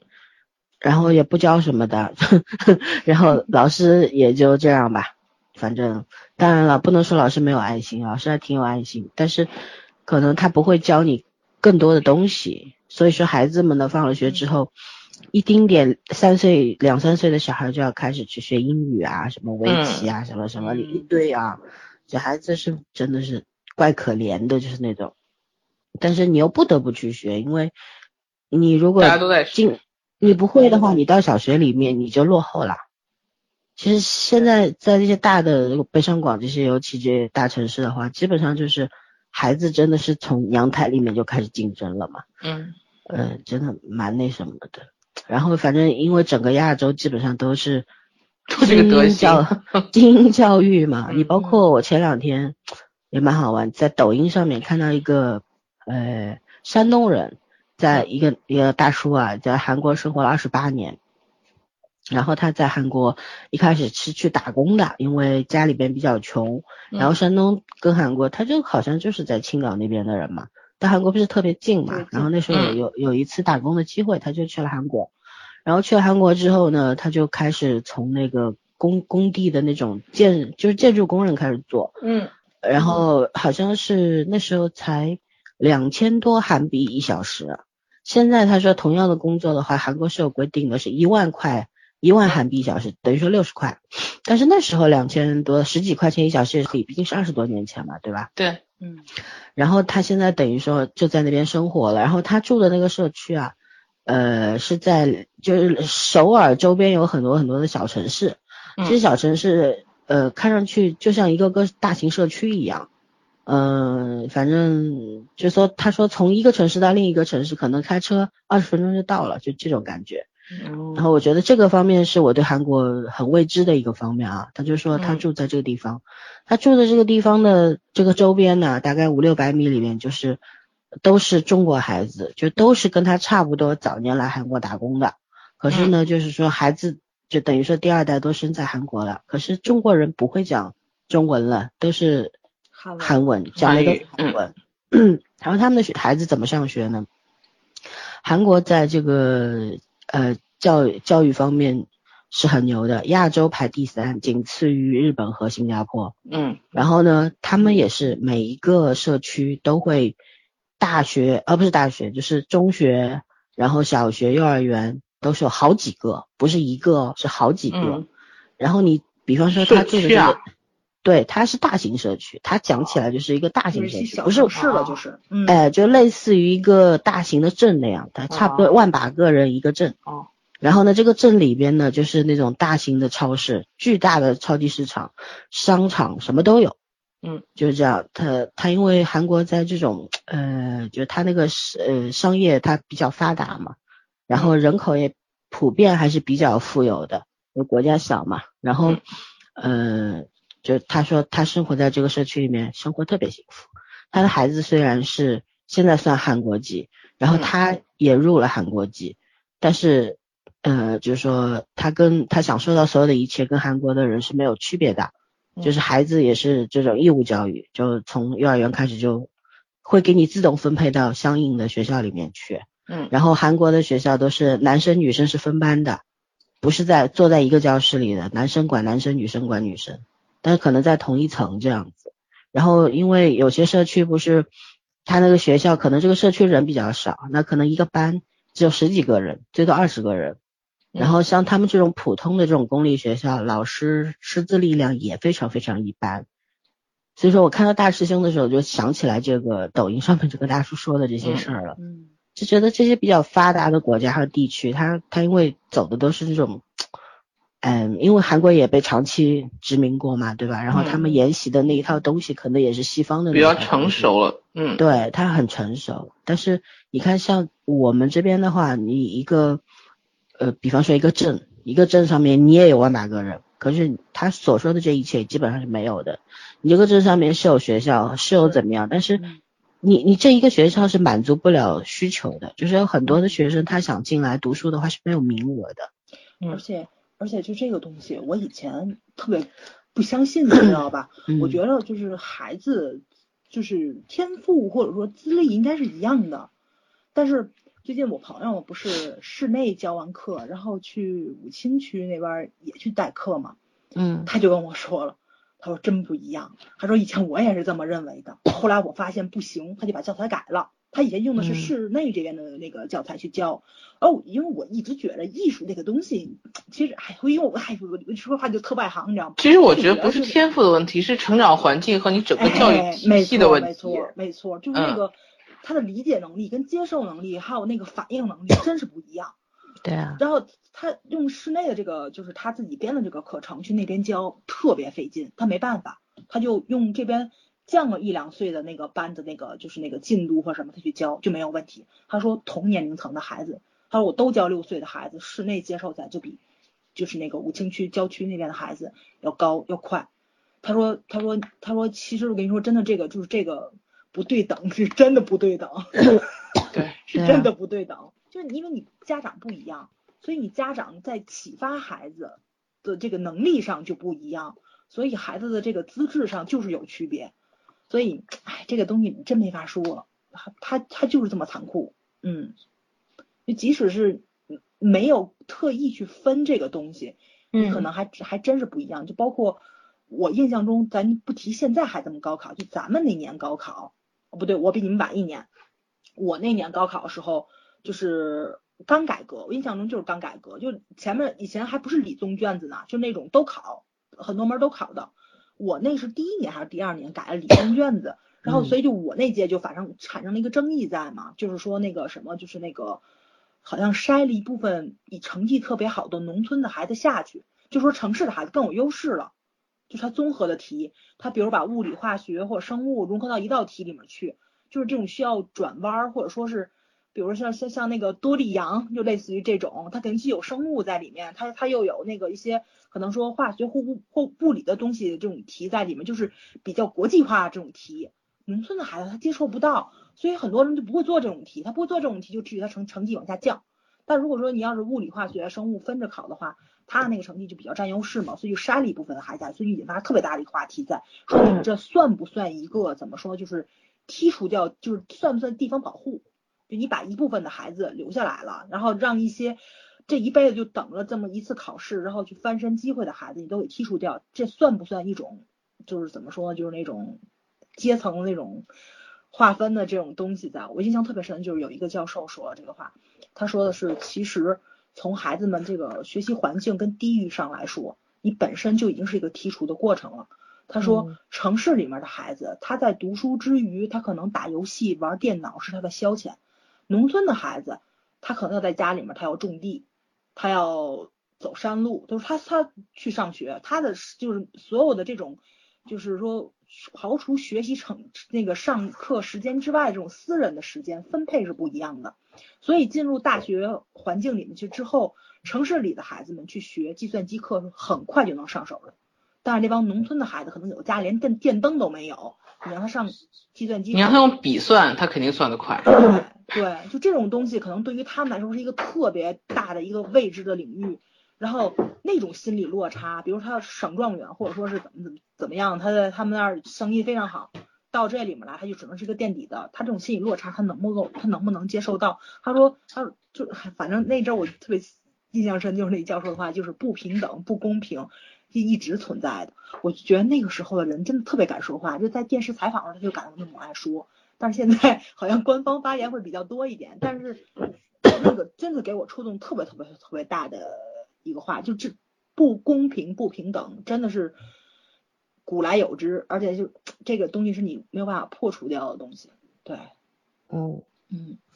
对啊，嗯，这其实这些问题都很现实的，对，就是有一些概念讲起来是很容易的，但是你落实到现实当中的话，真的是困难重重。嗯然后每个家庭、每个个体，他面对的情况都不一样，所以说人真的活着很艰难呐。对很很无解的一个一个问题，是嗯是真的是没有答案。所以说，我觉得高考制度当下的中国来说还是应该存在的。嗯，然后，而且我们现在就是大家都把这个教育这个问题搞得特别的，怎么说呢？就全民焦虑嘛，对吧？嗯就是你不管是当孩子还是当爹妈，反正就是从你这个孩子在你肚子里开始，然后爹妈就开始紧张，对，因为而且我们是东方家庭嘛，很传统的，你不仅要管孩子，还要管孩子的孩子，对吧？直到死都在，一生都在忙忙碌碌，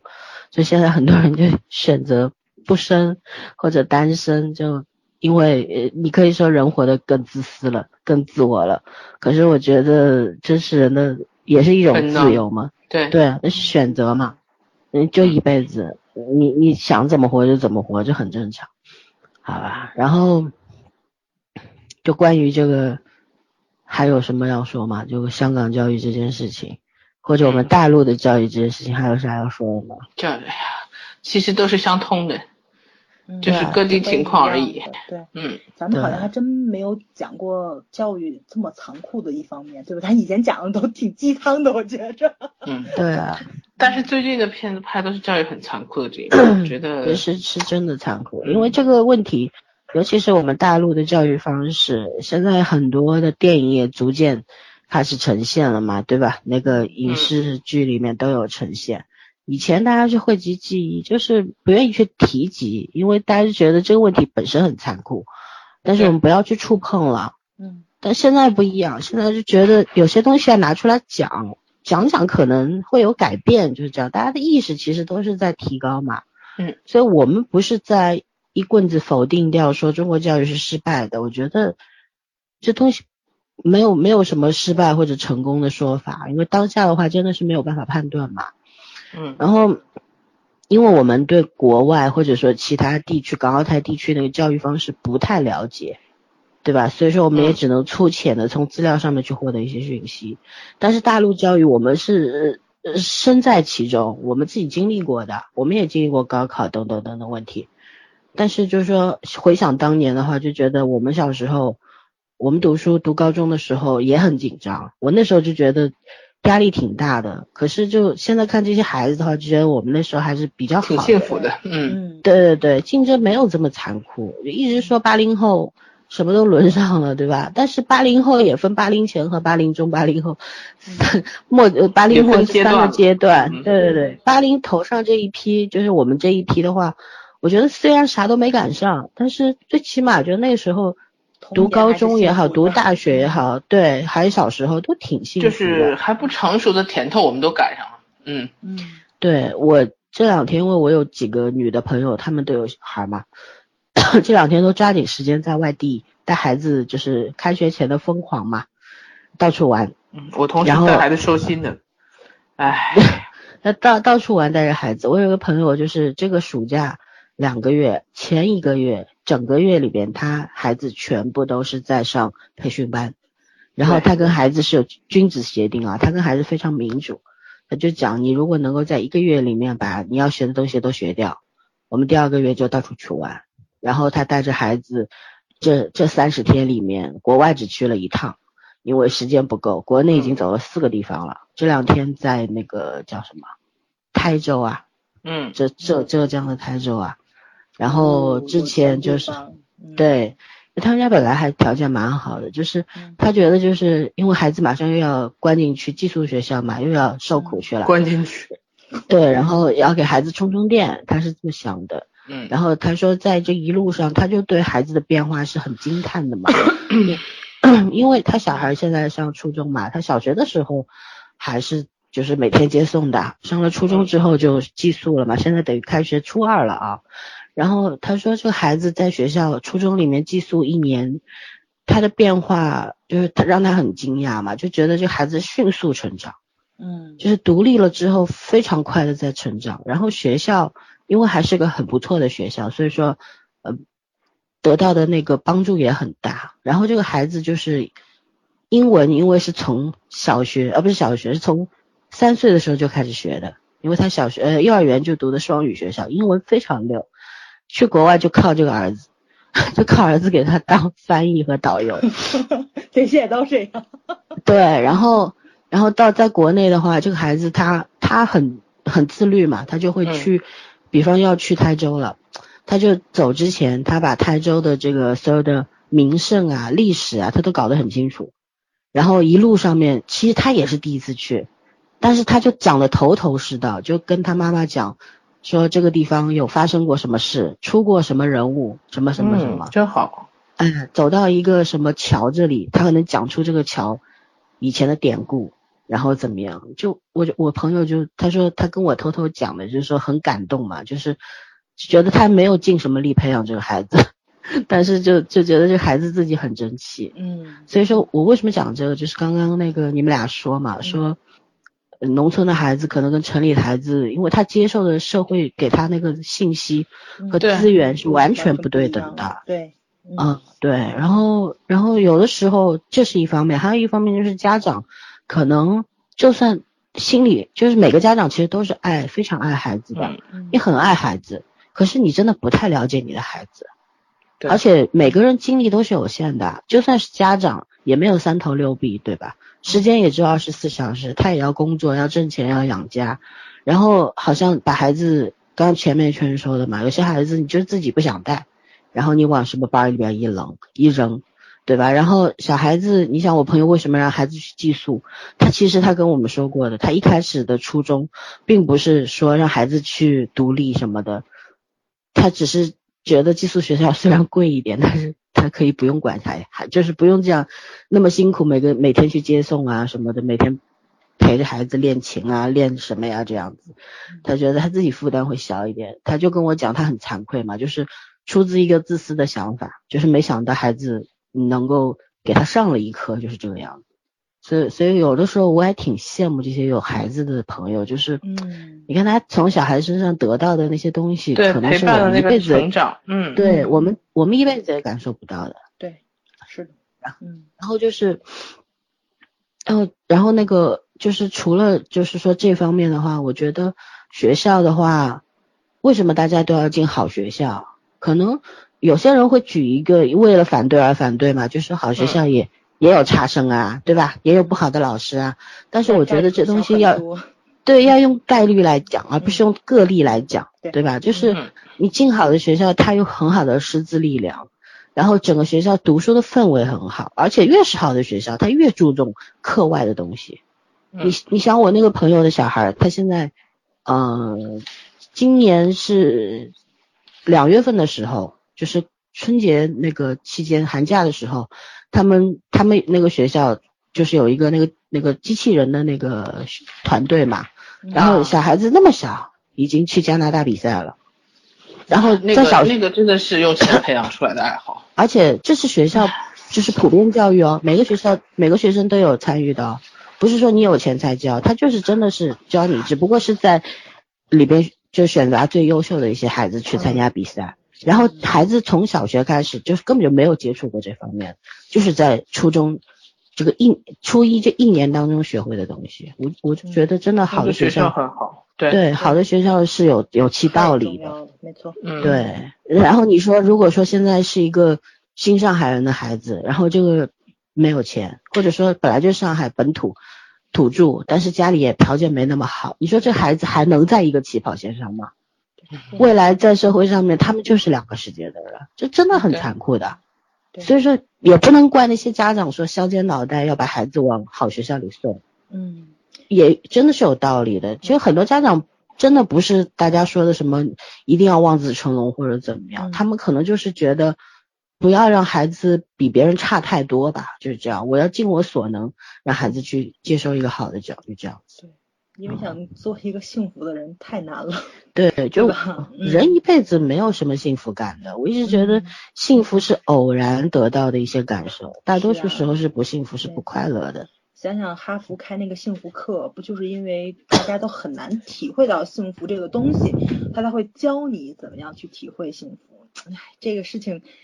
是很难说明白，就大家其实活的还都是很懵懂，确实是这个样子。嗯，一有时候你到死都没整明白这辈子到底为什么？对对，为什么活着吧？嗯嗯啊，为啥活得这么苦，这么累？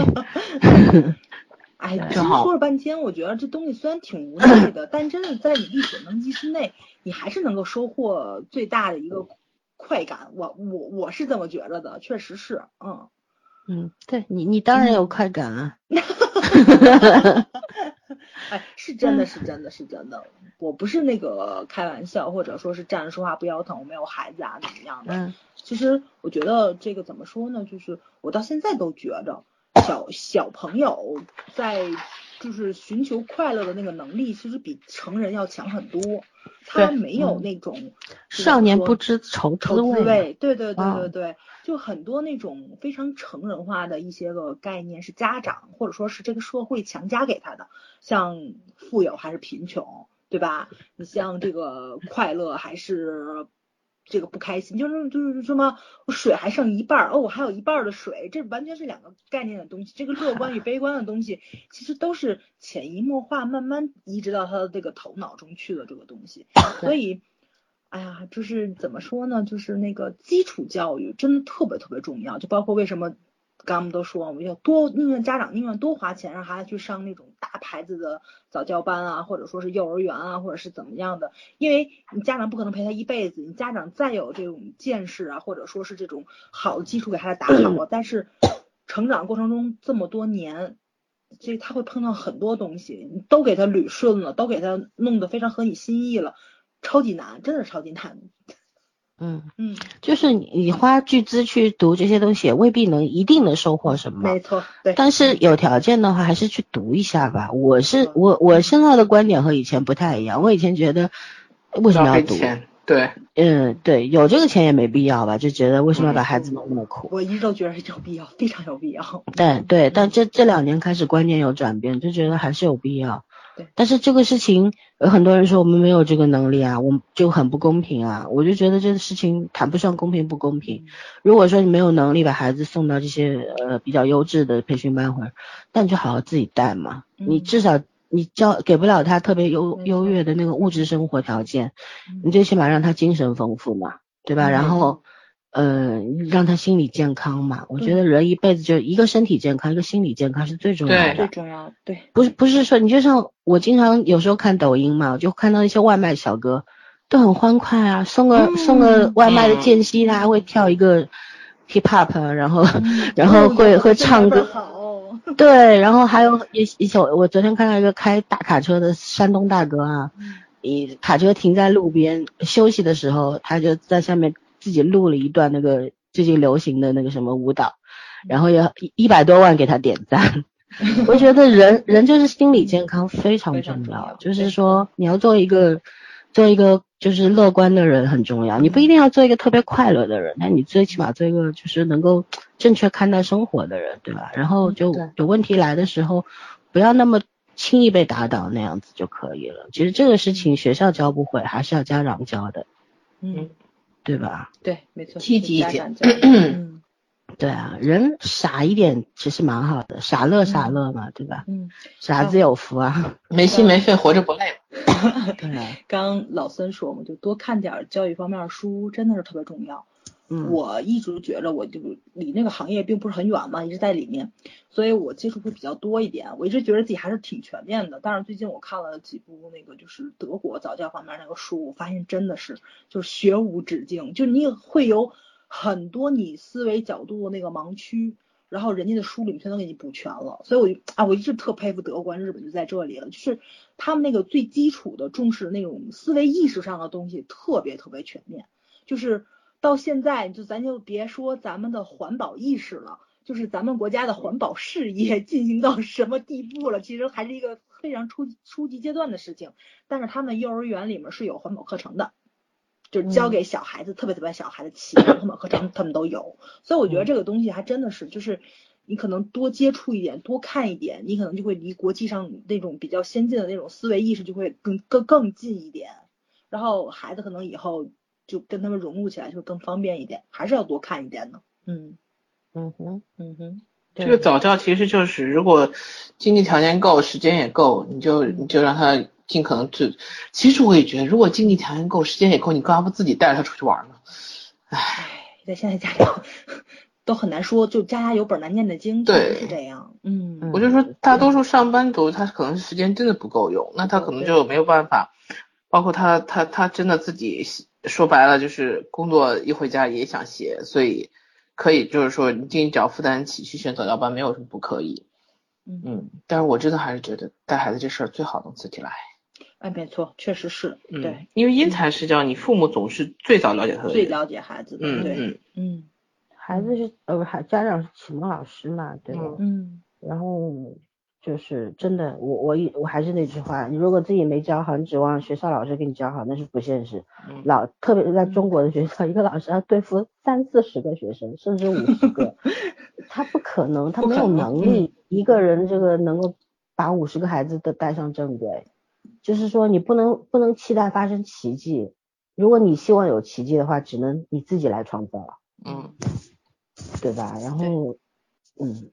就是基本就是这样吧。然后像电影里面这种甄子丹这个老师，这种陈霞这个老师啊，我觉得现实当中没有吧？不可能会就是存在。嗯，对，特别是这种以暴制暴的老师是不起码他这个履历进不了什么好学校。对啊，非暴力不合作，这多可怕呀，对吧？然后法律意识，但是，对，但是好的老师到处都有。我们前一阵就是看过微博上不是有一个老师吗？是哪个嗯地区的一个小学老师，他就会把学生的那些，他是个语文老师，嗯特别浪漫，把孩子们的那些作文，嗯，然后什么的都发到微博上，然后他就说孩子真的创造力都是天才，嗯嗯，对，就是他们那个句子就天天生的诗人都是。一个句子可能成年人看着特别可笑，可是经过这个老师一解读吧，就觉得特别美妙。就这样，我觉得这样的老师很多很多的，嗯嗯，嗯到处都有。确实很多，嗯，对，但是也要理解老师嘛，老师们也是双拳难敌四掌，一个人对，干不了所有人的事儿，嗯 还是需要大家精想想我们诚合作。那个去年姐姐，就是布置了一天的工作量，然后我们都已经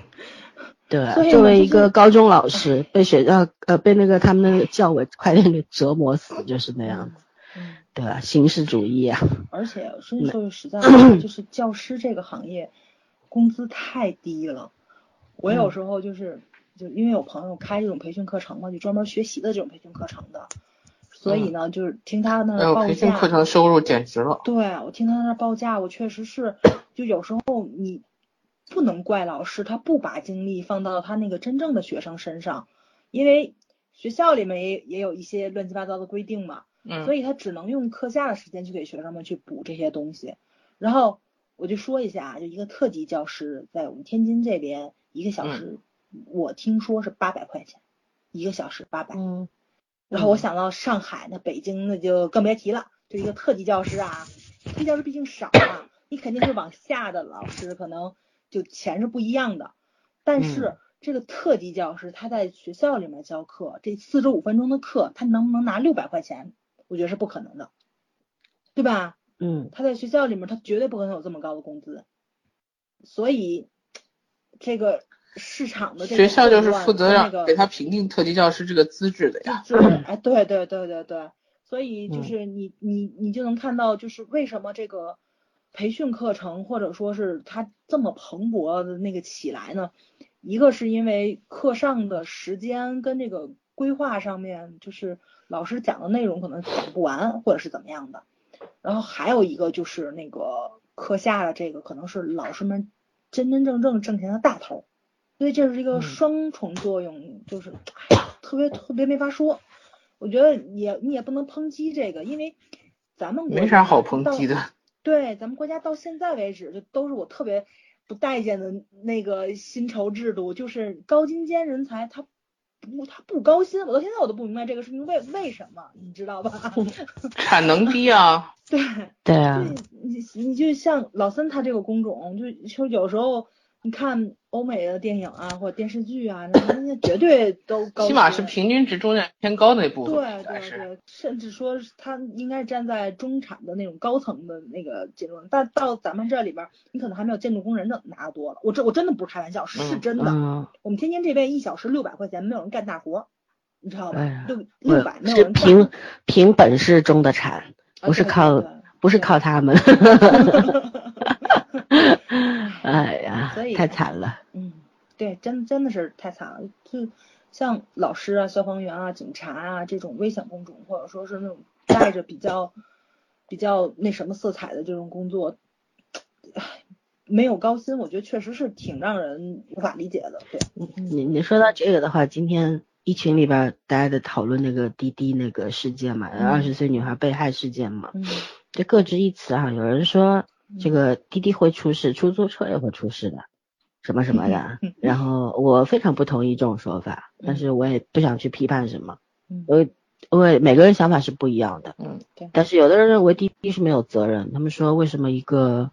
企业要承担社会安全责任呢？社会安全应该让警察来承担嘛？但我觉得社会安全人人有责吧？你也是一份子啊，真的有危险的时候，你们不是守望相助吗？警察也一个人管不了那么多嘛，对不对？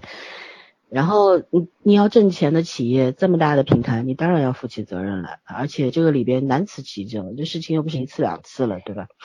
然后就说到那些的时候，其实。其实我我就想起了我之前看那个《时间简史》啊，里面有句话写的特别好，他说一旦权力从人类手中交给算法，人文主义的议题就可能惨遭淘汰。只要我们放弃了以人为中心的世界观，而秉持以数据为中心的世界观，人类的健康和幸福看来就也就不那么重要了。我觉得真的现在大概就是到了这个地步，就是说为什么大家那么焦虑，那么没有安全感？不管从教育，就是对老师。然后对医生，然后对警察，就是这些啊，甚至对政府，就觉得政府没有公信力等等等等，对一些这些呃这些职业都都没有尊重，然后都有被害妄想症。我觉得其实整个原因归纳为一条的话，就是我们这个社会啊，没有以人为本的那个概念。对，嗯，就是为什么我然后花花个几分钟讲讲那个 香港，嗯，我。我特地去问了几个，就是我在香港生活的那些同学和朋友，然后我就问他们，因为他们在上海生活过很多年，然后去香港生活了很多年，我就我说上上海、香港都是呃很就是那种大城市嘛，然后你们就对生活上有什么不同的感受嘛？然后有一个朋友的那些话就让我蛮感慨的，你知道吗？虽然。呃，他就说说香港人就是可能在大陆人眼中就是特别冷漠嘛，就是好像不会对每每个人走过脸上都是冷冷冷酷的那种啊，然后也没有大陆人之间的那种人情关系啊那种，对对对，整天称兄道弟，他们没有的。但是他就是遇到过很多细节上的东西，你比方说，嗯，他们那个如果拖着行李箱的话，是必须要坐那种。嗯，升降梯的不能坐那种扶手电梯，因为为什么？扶手电梯太快了，然后又窄。香港的那些，它扶手电梯是非常的普遍性的嘛。嗯。像我们这儿，我们经常快。嗯。对，遇到那种我们这儿有遇到地铁出去，然后你尤尤其是高铁和机场的那些，然后你出去到地铁站，有好长一一个楼梯是是没有扶手电梯的。你要拎着箱子跑上去的，嗯，人家那边再短的那个一个台阶也会有一个，就说差不多几米的一个扶手电梯，这样是为了大家方便嘛。然后他说，有时候就是说你拿着，你为什么不让你拿着箱子上扶手电梯？就是因为速度快。第二呢，你自己会造成危险，就是说还有第三会造成别人的危险，知道？然后保安啊，地铁工作人员啊会把你会帮你把箱子 一块，就是指引你到这个地方，你去。去做这个直就是直上直下的这种电梯，嗯，这是一个。然后他说，嗯，在那个比方说街上有人摔跤了，呃，或者说遇到抢劫或者怎么样，就是就不会像我们大陆这样子，大家拿个手机出来拍拍拍拍拍，不会的，就可能会有一半以上的人冲过去，就就你你摔倒了把你扶起来，也不会说担心你会会不会 讹我，或者说。看到抢劫什么的，大家都会去帮忙嘛，嗯，也不会都是毫不犹豫的这种，就是说他觉得很根深蒂固的一些东西，就是就是说可能因为因为以前是英国殖民的，大家内心都有一种，呃，虽然看去冷漠，但是呃比较绅士的，然后呃很有公德心的这种这种理念一直在这个香港人的心里面，但你不不能说香港人都是好的，也有也有素质比较差的，对吧？我们还是讲概率。然后还有就是说，他说那个在香港，香港政府是很廉洁的嘛，然后他们是现在基本上排在世界前三位的，能够呃税收啊这等等啊，就是非常的高，嗯。啊，然后他们是最廉洁的政府，也是排在世界前几位的，嗯，就是基本上面算高薪养廉嘛，公务员拿的薪水很高，但是是这个问题，嗯，就是没有那种贪污啊什么的机会，而且如果市民给你写投诉信，或者说今天那个觉得你这个办事效率比较低。他们一定会在三天以内、三个工作日内日以内给你回复，而且会一一定会整改，就是这样。然后他们那种监督机机制，呃，机构和机构之间的那个监督，比方说有廉政公署，它可以监督整个香港的这些叫公职部门等等。嗯，他们他们有那个监督机制是很健全的。就是我那个朋友就跟我讲，因为他在香港当律师嘛，他经经常接触这些。呃，有钱人，因为呃，他做那个房呃房地产的那个，就地契，那个叫什么房契的房屋交易的那种，哎，那种房契的那种，专专门做这一块，就接触一些有钱人啊，也会接触一些中产，也会接触一些就是大陆过去没多少年，但是有能力买房的一些人。他就说他他说我不是我，他说我也是大陆人，对吧？我不是诋毁大陆人，但是就是大家在。规范和规则、法律这三件事情上面，真的没有人家意识差太多了。嗯，因为你会不自觉的想要钻小空子，但是人家根本就不会，人家觉得遵纪守法是应该的，就是那个社会道德规范应该大家来遵守，而不是说靠一个两个人或者怎么样。没错，没错，嗯，是的，所以，所以我我是因为要做这个节目，特地去问了他们嘛，我就觉得人在那生活那么多年。比较有发言权，对吧？嗯，比比我没有发言权，就是这样。嗯，然后我我就觉得，呃，有一句话就是说，很多时候就是我们现在问题是什么？就是不是法律或者是规则的那个缺失嘛，而就是行行为监管不到位。就是当有人破坏秩序的时候，有人出来制止，破坏秩序的行为就会越来越少。我们现在一出事就是怪政府、怪法律不健全、怪规则不健全。可是，当出事的时候，你是不是站出来那个人啊？没有吧？就像出事以后，大家拿着手机空空一通乱拍，然后没有人真正的去报警。对，对，就就没没有，你不是那个站出来的人，不是说不的那个人，嗯，而是而而是最后放马后炮的那个人。就是说，你要怪东怪西，你不如怪怪自己，是吧？所以我们讲教育也是，你要不要让孩子成为一个敢于站出来说真话的人啊？这个很重要吧？对吧？这比读什么都重要。嗯。哦。对。好吧，关于这个我说完了，你们还有什么要说的吗？啊，其实也讲差不多了。嗯。啊，以后肯定还有机会继续讲。对，不知道还有什么会引发。嗯嗯，对。嗯，还是那句话，就是当爹妈的孩子心理健康最重要。对吧？人品贵重什么的，这个也是因为心理健康